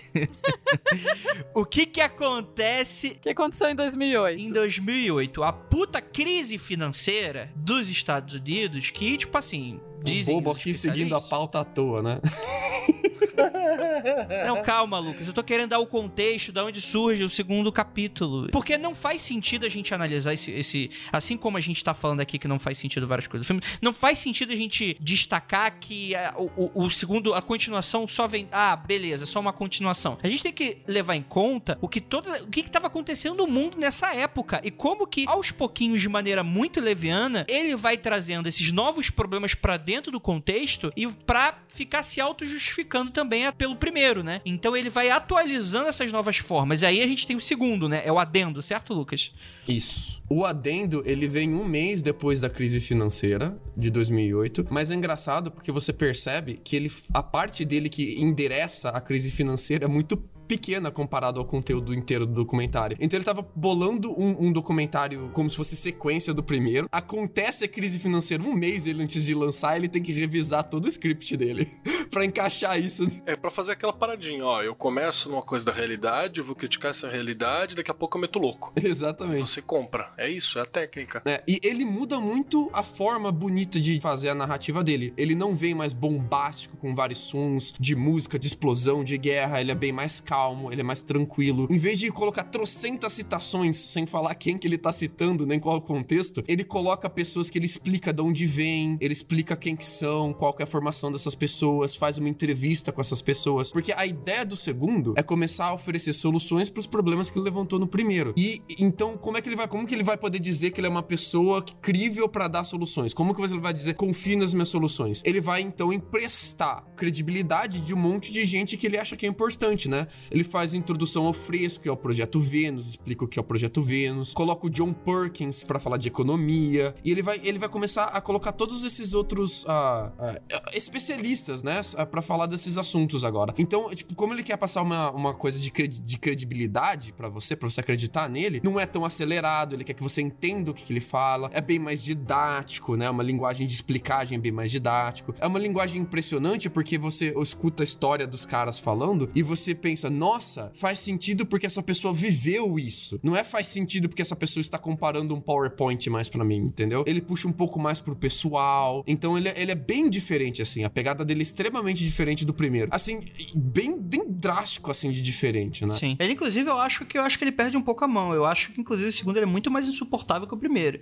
No sentido, não das mentiras, mas, mano, é, ele, ele, é só infodump pra caralho na sua cara. Você não tem. Tipo assim, sabe aquela coisa, tipo assim, tem muita informação, mas tu tá absorvendo pouco que é o que ele quer que você faça para construir a narrativa. Nesse, você, com cinco minutos de documentário, você já desligou o cérebro porque você não tá entendendo uma porra nenhuma, porque a quantidade de número que ele tá jogando. É, tipo, esse segundo, ele é muito mais focado em economia, por muito, né, por motivos muito óbvios, né? Ele vai falar muito mais sobre essa indústria do dinheiro americano, vai falar muito mais sobre isso. Então a parte da religião não é mais relevante, a parte do 11 de setembro não é mais relevante. O que é relevante é como o mercado financeiro é uma fraude. Sistema bancário. E, e, e te escraviza. É basicamente isso. Que, que é a pegada do John Perkins, né? O John Perkins é o autor do Confessions of an Economic Hitman. Seria Confissões de um Assassino Econômico. Que ele diz que ele tava. Ele era um agente dos Estados Unidos, da CIA, encarregado de desenvolver técnicas para você derrubar e diminuir a capacidade econômica de estados latino-americanos. E, e, tipo, ele pega. O, John Perkins, ele pega muito emprestados documentos que foram abertos em 2003 pelos Estados Unidos sobre de como eles tinham influência, especialmente nas ditaduras da América Latina, né? Tira isso tudo do contexto e fala que ele viveu isso, que ele era pessoa relacionado a isso. E ele, ele quer tentar te convencer a partir de uma pessoa dizendo: olha, não só é uma conspiração para subjugar outros países, para subjugar você como indivíduo também, como eu tenho aqui o cara que fazia parte dessa conspiração. Ele vai dizer tudo pra gente agora, né? Só um pequeno parênteses, assim, o que não quer dizer que os Estados Unidos de fato não contribuem para desestabilizar diversos outros países, né? Sim, ah, sim, exatamente. A, a, gente não tá dizendo o contrário disso, né? A gente só diz, tá dizendo que não é dessa forma que ele tá explicando. Lembrando do fundinho de real. É importante é você importante. ter um um pontinho ali de realidade para calcar essa loucura toda. E esse infodump que ele faz sobre o sistema bancário, cara, é um infodump, assim, que ele, que ele, ele é muito mais calcado na realidade. O primeiro, ele te oferece muito mais mentiras, ele mente muito mais. Nesse, ele te esconde muito mais informações que contrariam o que ele diz. Então ele te explica a forma que o sistema bancário funciona de uma forma que você vai falar, nossa, é muito feito para eu virar um escravo, mas não te explica as partes que contradizem o que ele tá dizendo, entendeu? Esse, ele é mais minucioso minucioso no sentido de dizer menos mentiras e dizer mais meias verdades, né? É interessante, né? Porque essa coisa, esse pezinho na realidade é fundamental, porque para alguém que não conhece, alguém que não é da área, tal, você vai acabar, você vai falar, pô, não, eu vou dar uma pesquisada aqui sobre isso. E você provavelmente vai encontrar o que ele falou, como o Lucas falou, para para pegar as mentiras de 30 segundos, ele, ele gastou uma hora. A, a média das pessoas não tá interessada em gastar uma hora procurando todas as mentiras. Vai jogar e vai falar, horas, não sei o que, não sei o que. Beleza. Ah, tá, é isso mesmo. O cara tava falando a verdade. E a mesma coisa com o sistema financeiro, ainda mais porque, né, mais difícil ou desconhecido. Ele vai jogar uns conceitos chaves que ele falou, vai jogar no Google, sei lá, e vai pegar alguma coisa por cima ali e vai parecer que é real e vai dar mais credibilidade pra parada, né? É muito mais difícil você desmentir o segundo do que desmentir o primeiro. O, o primeiro você desmente hoje em dia na Wikipédia. O segundo você não desmente sem você ter um diplominha. É, é, bem mais complicado. É, ligeiro, porque lembrando que o Lucas falou do rolê que ele tava já com outras pessoas, com intelectuais e por aí vai. Então ele tava já preparado para isso, né, cara? As ideias não são totalmente dele. Já é uma outra produção. Já percebeu do lucro possível. Então ali já vira uma fonte de renda. Porque tem uma coisa coisa, é, de novo, uma coisa é você mentir por, por prazer, por esporte, por desconhecimento. A outra é na hora que você faz disso tua fonte de renda, né, cara? Você precisa continuar mentindo, você precisa alimentar aquele público teu que tá em volta. É isso que ele já tá nesse patamar já. É, a parte 4 do, do, do, do segundo do, documentário, né? É praticamente um convite a você entrar no movimento Zeitgeist, né? Ele, ele é a parte de vendas, né? Ele apresenta parte 1, parte 2, parte 3, e no final ele faz o closing, que a gente chama em vendas, que é quando o telemarketing ele caca você para fazer a compra mesmo, sacou? Então, tipo, ele, é, quem estuda vendas como, como uma forma de treinamento, de gestão, assim, para treinar time de vendas, vai, vai achar a parte 1, parte 2, parte 3, parte 4, o beabá de vendas, assim. É, é muito certinho a formulinha de como você vender um produto, sacou? Ele tá te fazendo um grande PowerPoint de telemarketing, cara. A verdade é essa. Se ele te convidasse para entrar em esquema de pirâmide no final, na parte 4, eu não ia achar muito esquisito, porque é exatamente dessa forma que aquelas reuniõezinhas de, de esquema de pirâmide funcionam. Por isso que eu defendo a sedução pela linguagem, cara. É fantástico. Tem mérito técnico nessa parada, viu? Opa. Sim, sim. Não, ele ganhou vários prêmios, inclusive, tá? O segundo, o primeiro ganhou pouco prêmio, ele ganhou dois prêmios só. Sim. O segundo ganhou prêmio pra caralho, viu? Ele, ele foi premiado mesmo por títulos internacionais, assim. N não pelo conteúdo, mas pela parte artística dele mesmo, de direção e composição dele. Sim, não sei se a gente falou e eu acabei comendo bola, mas é o cara faz tudo, né? Ele faz a música, ele faz a edição, ele faz o roteiro, ele construiu tudo do zero, né? Ele só não não veste a peruca e finge que você é os outros dando entrevista, né? Ele entrevista outras pessoas. Mark Jacobs by Mark Jacobs by Mark Jacobs for Mark Jacobs. Porra, ia ser muito mais legal se ele se vestisse, hein? Tipo Ed Murphy. Eu também assim, acho. Fizesse tudo. Porra. Então, Seria muito mais Fica divertido. a ideia aí pra, pra versão 4. Então, mas isso que eu acho, eu acho interessante, assim, porque enquanto a gente tem documentários que são, vamos dizer assim, que eles têm o seu sentido, apesar de pontos problemáticos, como por exemplo do Michael Moore, né, que já ganhou Oscar com os documentários, aquele super documentário falando do 11 de setembro, não do aspecto conspiracionista, mas de todos os aspectos da sociedade americana e da narrativa, como o terrorismo foi utilizado para justificar invasões, esse tipo de coisa. Você vai ter o documentário dele do- dos hospitais, que assim, tem muita gente que acusa de serem é, documentários sensacionalistas e eles realmente são. Mas você tem ainda uma preocupação ética com relação à beleza. Eu não vou mentir. Posso até dar uma aumentadinha, um detalhe ou outro, mas eu não vou mentir. E aí eu acho que no Zeitgeist, é, é esse é o problema sério, porque ele perde completamente. E, e eu acho que ele é meio que. Ele é um dos pais do que vai ter hoje essa indústria de criação de ruído. Por- Porque o que, que eu tô querendo falar com isso? Que hoje em dia, quando você quer construir uma, uma teoria da conspiração, você quer ter alguma maneira. E talvez eu possa estar criando aqui uma teoria da conspiração, mas eu acho que isso, para mim, na minha cabeça, faz muito mais sentido, que isso não significa nada. Então, cada um julgue da maneira como quiser. Eu acho que existe muito essa construção de ruído por parte das pessoas que querem fazer o controle da informação. Então, diferente do que era feito em décadas atrás, em que você de fato tinha um controle de censura que não pega bem hoje, você simplesmente chegar e falar, ó, você não pode falar isso. É, é justamente isso que vai acontecer, né? Você tem aquele. Como é que é aquele caso nos Estados Unidos, Lucas, que daquela atriz americana que não queria que fotografasse a casa dela e aí dá uma merda e é tudo que as pessoas fazem, começa a jogar isso na mídia? É, foi o efeito contrário, né? Você tentou proibir a parada e aí todo mundo começou a fazer, né? Exatamente, né? E aí, hoje em dia, o que, o que eu acredito é que você tem muito essa coisa do controle da informação no sentido de vamos jogar todo esse infodump na cara das pessoas e. Foda-se, sabe? E a partir daí, o que que acontece? Não importa se for meia mentira, se eu estiver contando uma meia verdade. E conforme eu for conquistando com uma narrativa que seja envolvente, que seja extremamente apelativa, que seja extremamente sensacionalista, as pessoas vão comprar a partir daí qualquer coisa. Porque a partir daí, eu vou estar utilizando pontos chaves do que a pessoa quer ouvir. Inclusive, é algo que o próprio Zeitgeist critica no, no, no- no primeiro filme, né? Essa coisa. O que que é o terrorismo? O terrorismo é essa, essa palavra meio etérea que você coloca e tal. Não que pessoas morram, não que o terrorismo não seja um problema. Mas ele começa a, a construir cenários e questões que vai, beleza. Foda-se tudo isso que tá colocando é, problemas. Coloca terrorismo e você resolveu tudo. E é basicamente isso que o próprio Zeitgeist faz. Ele coloca vários gatilhos, até mesmo emocionais, provavelmente pra cultura americana, que tava passando na época, e a partir dali foda-se. Então ele joga um bando de informação e ele fala: Mas foda-se, eu perdi minha casa com essa crise de 2008, então eu concordo com esse documentário. E isso é muito o que acontece hoje em dia, dia, né? Ah, foda-se, é corrupção, é isso aí, comunismo, é não, é, é fome. E você coloca questões e, e problemas e, e causas, você coloca um monte de conceito ali que você já ativa quase como uma programação da, da cabeça da pessoa. E a pessoa perde completamente o, o senso da parada, né? Você quer ver uma maneira de você não cair nesse tipo de discurso, cara? É você prestar atenção em termos genéricos com que você não tem capacidade de perguntar mais sobre. Então, quando a pessoa fala assim, a grande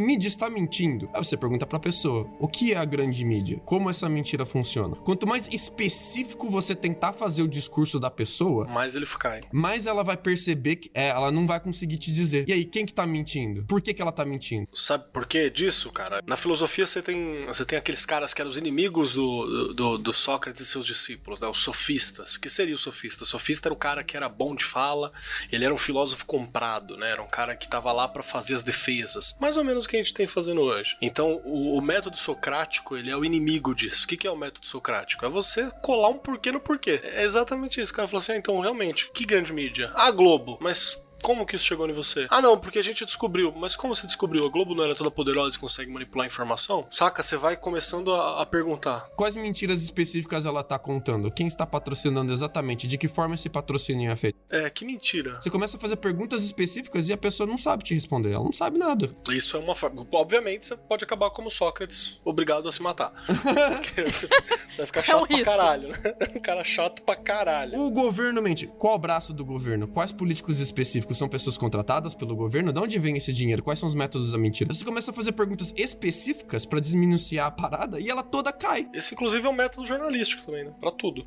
É, Serve, inclusive, pra, pra quando as pessoas estão tentando te levar pra essas coisas de pirâmide, que agora tá super na moda de novo, de vender coisa. Aí, sei lá, um, um conhecido queria me convencer a participar de um esquema aí que é pra não sei o que, aí é uma viagem, não é um esquema de pirâmide, é marketing, sei lá o que, blá. Aí uma outra amiga virou e falou: pô, mas tá, é, mas você já ganhou alguma coisa? Ele falou: não, já vou fazer uma viagem incrível que eu sempre sonhei e tal. Ela falou: ah, que legal, pra onde você vai? Eu vou. Daí falou uma cidade muito perdida, assim, tipo, nos Estados Unidos. Aí ela falou: tá, mas por que, que você quer ir pra lá? Não, porque vai ter um encontro do pessoal da empresa. E daí você fica tipo. Oh meu Deus. o seu sonho de muitos anos é ir pra uma cidade perdida dos Estados Unidos pra um encontro da empresa. De trabalho. Ele não, mas isso vai te. Isso, depois que você experimentar viajar com eles, você jamais vai querer outra coisa. Ela, tá, mas quantas vezes você já viajou com eles? Não, mas isso não é importante. Enfim, você vai pegando justamente no. Você vai perguntando o específico e o específico não existe. Eu vou contar uma história aqui, nem sei se pode isso pro ar, mas tem. Eu tinha um colega que ele tinha aprendido a fazer mapa astral, né? Ele tava super empolgado com astrologia. Já fazia uns anos que ele tava, que ele tava empolgadaço com astrologia, uns 3, 4 Eu anos. tenho uns colegas que aprenderam a fazer mapa astral.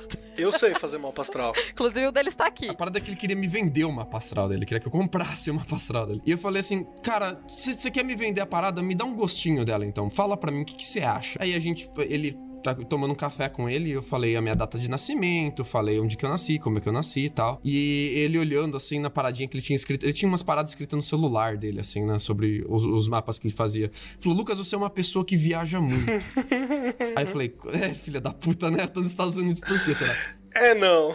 É, eu falei, ah, viajo muito, mas o que é viajar muito? Você viajar trabalho na cidade do lado conta? Viajar muito é você viajar com muita frequência, viaj- viagens pequenas, ou fazer uma grande viagem que demora um mês? É você viajar muito longe? Você viajar várias vezes com várias pessoas? Viagens que custam caro? O que que é viajar muito? E ele não sabia me falar. Ele ficou totalmente perdidinho, porque ele nunca tinha parado pra pensar o que que significa viajar muito. Como é que eu vou fazer é, comparado com a média de viagem das pessoas de outros signos? Exato, termo genérico. Ou com a parada com a máxima de viagem, ou a duração da viagem, ou quanto longe o Lucas vai, ou quanto tempo ele fica viajando. tipo, ele, ele não tem nenhum método, nenhuma base pra dizer que eu viajo muito. Ele nunca tinha parado pra pensar nesse problema metodológico. Aí caiu a parada dele. Não, realmente. Lucas, é, economicamente, como é que eu resolvo o problema da fome?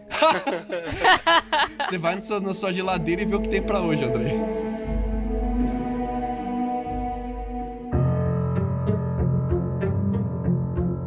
Bem, e aí a gente tem 2011, o terceiro. E, e assim, esse eu vou admitir que esse eu não consegui ver. Esse eu não tive tempo para ver e, e eu não quis também. Mas sabe o que é esse terceiro aí, Eu me Lucas? poupei, né? Eu me poupei disso. Eu sacrifiquei o Lucas em, em nome da minha sanidade mental. Fale, Lucas, é sobre o que é esse terceiro. O terceiro, ele é um repeteco do segundo, com mais entrevistas, uma tentativa mais forte de se estabelecer como intelectual. Na metade da produção dele, ele foi chutado para fora do Projeto Vênus, então metade dele é com entrevistas, metade dele é citando grandes pensadores. John Locke, Adam Smith. ele, ele tenta falar bastante sobre natureza do comportamento humano, por que, a gente age do, age do jeito que a gente age. E ele tenta falar também sobre economia moderna, como que a, as nossas necessidades econômicas têm relação com a vida privada, como é que a relação econômica da, da gente consumir hoje causa desigualdade, que isso faz parte do sistema que a gente adota hoje, que é inerente ao sistema. Ah, ele é menos sobre sistema monetário, menos sobre bancário, mais sobre comportamento, assim, né? E a parte 3, ele vai falar sobre Projeto Terra, ele tentando lançar a própria versão dele do Projeto Vênus, que é praticamente o Projeto Vênus versão Zeitgeist. Opa! É, e o quarto ele chama de Ascensão. E o quarto ele é interessante porque ele tem uma pegada meio New Age, assim, cara. Caralho, como assim, velho? Ele tenta mostrar um monte de, de, de uh, estatística sobre pobreza, sobre a, agravamento de desigualdade, e tenta dizer que tudo isso pode ser mudado com você mudando o seu mindset. Ele não chama de mindset, ele chama de Zeitgeist, né? Mas a palavra hoje seria essa. Tudo isso pode mudar com você sendo o indivíduo que muda o seu comportamento, o indivíduo que traz conhecimento, que tenta trazer a palavra Zeitgeist para outras pessoas e tenta agir de acordo com o movimento Zeitgeist. E ele fala: esse é o seu mundo, esse é o seu momento, a revolução é agora, a Terra é o seu espaço. Você tem, você tem o poder de mudar tudo à sua volta. Meu Deus, ele era um coach. Aí pegou os comunistinhas, né? Primeiro foi pegar os religiosos, os cristãos e os insatisfeitos. Segundo foi pegar os liberalzinhos. Agora, aí, vou pegar os comunistinhas. A Tupá falou bem, é bem coach essa pegada, né? Ele falando, você muda a, a, o, seu, o seu comportamento, as coisas à sua volta e tenta fazer com que as pessoas às volta delas mudem o comportamento delas. Tem uma, uma, uma, pegada muito menos de revolução, assim. O primeiro tem muito de, vamos revolucionar, vamos quebrar o governo, quebrar a religião, é agora. O, o segundo é uma pegada mais de movimento social, vamos protestar, vamos ir lá bater de frente com eles. O terceiro é mais uma coisa mais de coach, assim. Você pode mudar o seu comportamento, a sua bolha social e convencer convencer as pessoas a mudarem também a sua volta. Uh, reprograma seu DNA. Reprogramação de DNA foda. Esse maluco preveu até os coach, cara. Ele preveu. Mano, isso aí é o, isso aí é, isso, isso é o prenúncio da, da, do que a gente tá vivendo, cara. Tem noção da grandiosidade desse maluco? Eu vou sair daqui gostando dele. ele devia ser historiador ao invés de ser. A gente só não entendeu. Esse era o problema. É, e ele, ele, ele prega assim: que você mudar o seu comportamento individual, individual é a solução para mudar a superpopulação, mudanças climáticas, desmatamento, poluição, desigualdade social, a, a fome em países subdesenvolvidos, exploração de pessoas em, em, com desigualdade. Ele, tipo, ele prega que o comportamento individual pode mudar tudo, mas você precisa de uma grande massa fazendo isso. E que, tipo assim, não é longe da verdade, cara, mas ele é, é de acordo com a cartilha Zeitgeist, sacou? É de acordo com o movimento dele que você tem que agir, né? Essa que é a pegada. Mas, Keller, eu diria que não é que ele previu as coisas, eu diria que ele tava vivendo o Zeitgeist, que a gente nem explicou, né, que, que Zeitgeist significa em alemão, que é, seria o espírito do tempo. Eu diria que ele estava, é um cara que tá, ele não tá à frente do tempo dele, ele tá simplesmente conectado com o que já vinha acontecendo, só que agora tá claro e explícito para todo mundo, mas ele já tava pegando as ondas ali, porque eu É um arauto, né? duvido que ele fosse a única pessoa pensando nessas coisas. Quer dizer, eu tenho certeza que ele não era a única pessoa pensando nessa coisa, justamente porque ele estava inserido no espírito do tempo dele. Não, ele foi um arauto, cara. Tô, tô olhando aqui, eu tenho certeza disso agora. O cara é o. Arauto não, ele já as coisas já aconteciam na época dele. Era um avatar da época ali puxando. Puta que me pariu. Não, eu digo arauto porque ele foi a primeira pessoa que eu acho que fez uma coisa de grande mídia, né? Pra falar a respeito. A parada já tá acontecendo, Ah, tá. mas ele é o primeiro a pronunciar isso, né? Pelo, pelo que eu tô olhando, né? Não é porque eu odeio quando as pessoas virem e falam, porque tal pessoa estava à frente do tempo dela. Não, não estava à frente do tempo dela, ela estava só pegando o que já estava ali. Uma pessoa antes de ser filho dos seus pais é filho do seu tempo, né? Ninguém tá à frente. Com do certeza. tempo. A pessoa se parece mais com o seu tempo do que com seus pais, já diria Mark Block, né? É, muito louco isso, cara. Eu fico desesperado, inclusive, eu vendo isso agora. Tipo, tá, estava ali, tava, era só ver, entender. E é por isso que historiadores são profetas do passado e não do presente. A gente estuda o que já aconteceu, porque daí a gente consegue enxergar essas coisas. Quando a gente tá vivendo, a gente não consegue enxergar. Ah, não. então quer dizer que então é história é astrologia pra, pra quem? Aí eu agora eu preciso construir o novo. Porque não tá prevendo porra nenhuma, é porque eu não tô, não tô sabendo de É nada. a astrologia do que já foi. É a astrologia do que já foi. É a astrologia do que já foi. Exatamente. É, só- o- história- ser historiador é ser profeta do Olha, passado. aí é muito fácil, é engenheiro de obra pronta. Tu olha o prédio, ó, que cagada. Mas é muito fácil. Mas é precisamente o que a Olha gente que cagada. Olha que cagada. Aí vai dar, vai dar WhatsApp na mão da tia, olha o que, que aconteceu aí, ó. Porra, aí também, brincadeiras à parte. Não é brincadeira, não, né? faz. Verdade. É, é, é brincadeira Zeitgeist. São meias brincadeiras e meias seriedades. Gente, é, finalizando aqui o nosso papo, o que, que a gente tem que dar nota? Não, sacanagem.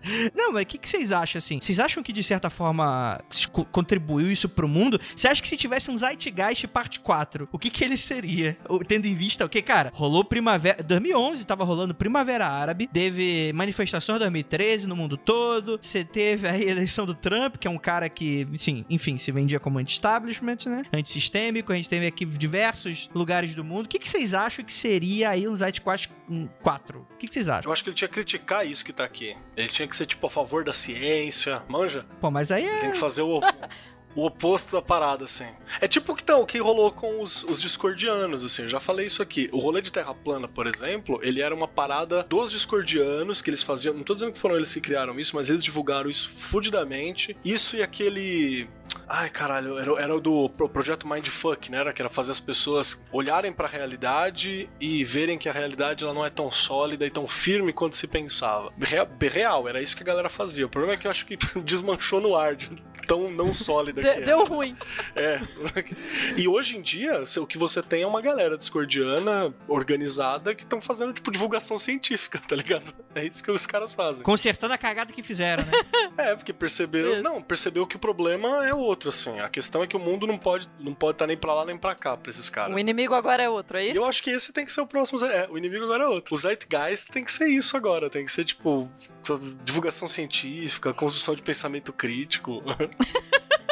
pra ter um, pra ser essa, o oposto do que ele trampou ali na época. Mas aí eu tô sendo legal, né? Ele não vai ganhar dinheiro com isso. É verdade. Ah, eu vou ser obrigada a concordar com o Keller. Eu não tinha pensado muito antes sobre o que seria o Zeitgeist hoje. Claro que se ele quisesse continuar ganhando dinheiro, o que provavelmente ele quer, porque afinal ele fala que ele é antissistema, mas ele vive no sistema, né? Então, enfim. Mas. Eu acho que ele. Sei, eu acho que o- pelo. Eu diria que assim, o Zeitgeist foi um filme muito bem feito, uma linguagem muito interessante, muito convincente. Alguém que é muito. muito habilidoso no que ele faz. Só que, obviamente, usa mentiras e etc, etc. Imagino que hoje em dia ele estaria entrando em alguma onda de fake news aí, já que ele já tá tão acostumado, Você já não tá, né? né? Às vezes ele, ele já tá fazendo parte de alguma grande empresa de, de notícias falsas e a gente nem sabe. Cara, sabe o que eu acho que ele podia ser? Acho que ele podia ter uma pegada meio, in- meio into the wild, assim. Abandone o, o sistema financeiro, abandone a sua identidade, a- queime seu RG, queime seu cartão de crédito, aprenda a caçar, Porra louco, hein? aprenda a cultivar, aprenda a fazer seu próprio alimento, a viver, é tipo ser autossustentável de nível individual, assim. Criar sua própria fazenda, criar seus próprios animal, caçar, fazer as coisas com a mão, fazer barco. Tipo, sabe um, um faça tudo você mesmo, assim, da vida, mas tipo moderno, assim? Vamos, vamos usar hidro... Vamos aprender hidroponia pra, pra cultivar alimento. Pra você plantar suas maconhas. Ô, falei isso em voz alta? Você tá dizendo que o bicho estaria se preparando pro, dessa galera que se prepara pro apocalipse? Isso, é, uma pegada meio, tipo, autossustentável, ecológica, é, misturando, tipo, into the wild com uma coisa mais moderna, assim. Cara, existe um pessoal fazendo isso, tá ligado, né? Sim, sim. Viva de escambo, produza suas próprias coisas, troca com a galera que faz isso e, e, sei lá, dê dinheiro pros seus artistas locais. Eu já frequentei umas, umas ecovilas, assim, que a galera faz um trampo mais ou menos nessa linha aí. Tipo, tem uma- umas paradas que vendem e tal, mas é mais ou menos nessa linha. A ideia deles é, tipo, sei lá, é, não dá pra fazer a grande revolução, então eu vou construir aqui a minha zona de rolê onde eu vou estar livre dessa parada toda. E torcer pra nunca ser massacrado pelo sistema. Inclusive, eu tava lembrando aqui, eu tenho um amigo que é programador, e daí ele falou que ele foi numa. Um dia ele tava numa conferência com outros programadores lá na Gringolândia, e daí, conversando com a galera tal, daí ele ouviu um dos caras. Tipo, hacker, né, gente? É bem história de hacker. Aí disse que um dos caras virou e falou, tipo, ah, eu não tenho passaporte, não tenho documentos. Ele assim, como assim você não tem documentos? É, não tenho documentos. Mas você não viaja? Tá? Não, não, sim, não vejo nenhuma necessidade em viajar, não tenho documentos, não tenho nada rastreável pelo governo, né? Porque o governo é malvado e tal. Fora do grid. É, fora do grid. Aí, então, na mesma roda tinha uma moça que virou e falou: Não, mas assim você não consegue. é, não viajar é muito palha. Você devia fazer que nem eu. Eu falsifico meus documentos. Eu tenho documentos reais. Aí meu amigo tava junto, ele fez tipo, caralho, velho, vocês são muito doidos. Mano, já foi muito rolê que eu já fui nisso aí. Olha, outra, outra pegada legal pra um Zeitgeist novo seria uma coisa anti-internet. Temos que abandonar a internet, temos que voltar à era analógica, temos que abandonar redes sociais. Redes sociais foram feitas pra controlar o seu comportamento e vender mercadorias. Já teve uma lua essas, tá ligado? Aquele que inclusive foi fundador lá, que ele tem ah, não sei quantos argumentos pra você abandonar sua rede social. Já viu isso aí? Olha, eu não conheço cara. Vou a- procurar agora o livro do maluco. Que, tipo assim, ele é, é um humano envolvido com esses rolês, todos. 10 argumentos para você deletar suas redes sociais. O Jaron Lanier, Olha só. que ele trabalhava com esses rolês de, de rede social e tal, e ele fez um, um livro inteiro falando assim, cara, não vai rolar, mano. Sai Ele dessa merda. é, é cientista da computação e tava trabalhando com rolê de realidade virtual muito tempo atrás, desde os inícios dos anos, dos anos 80, e ele olhou e falou, vai, para com essa merda que isso aí nós tá fudido. Rede social é feito pra controlar o seu comportamento, te estudar, te analisar, ter todos os dados sobre a sua vida, saber o que vender sobre você e fazer você ficar viciado em informação idiota e inútil. Exatamente. E aí você.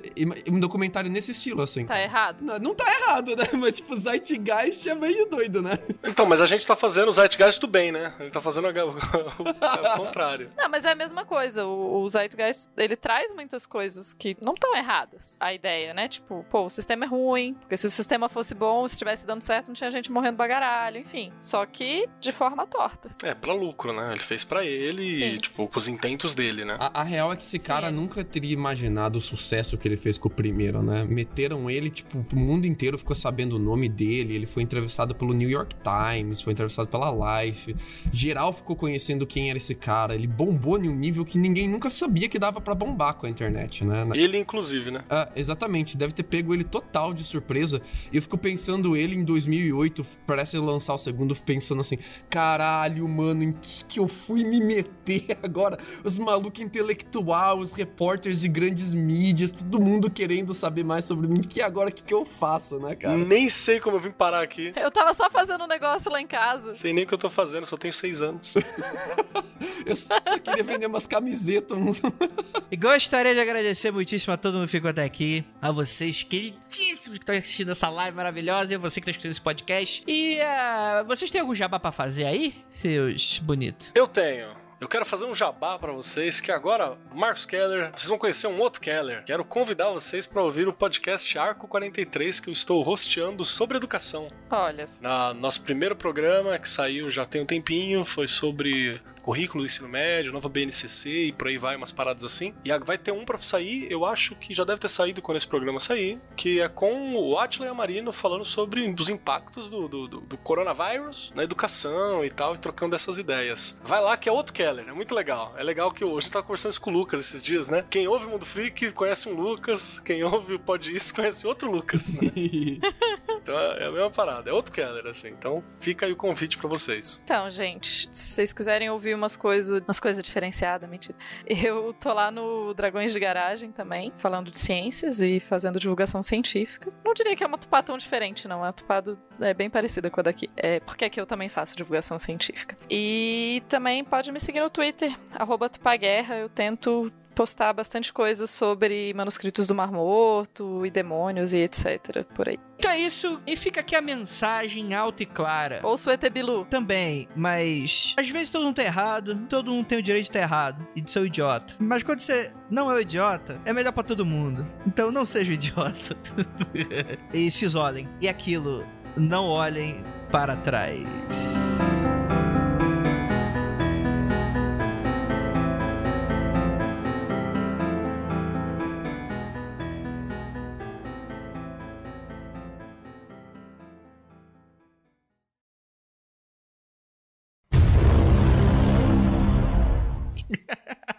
Desculpa, é que eu acabei de ver a imagem muito maravilhosa do Twitter.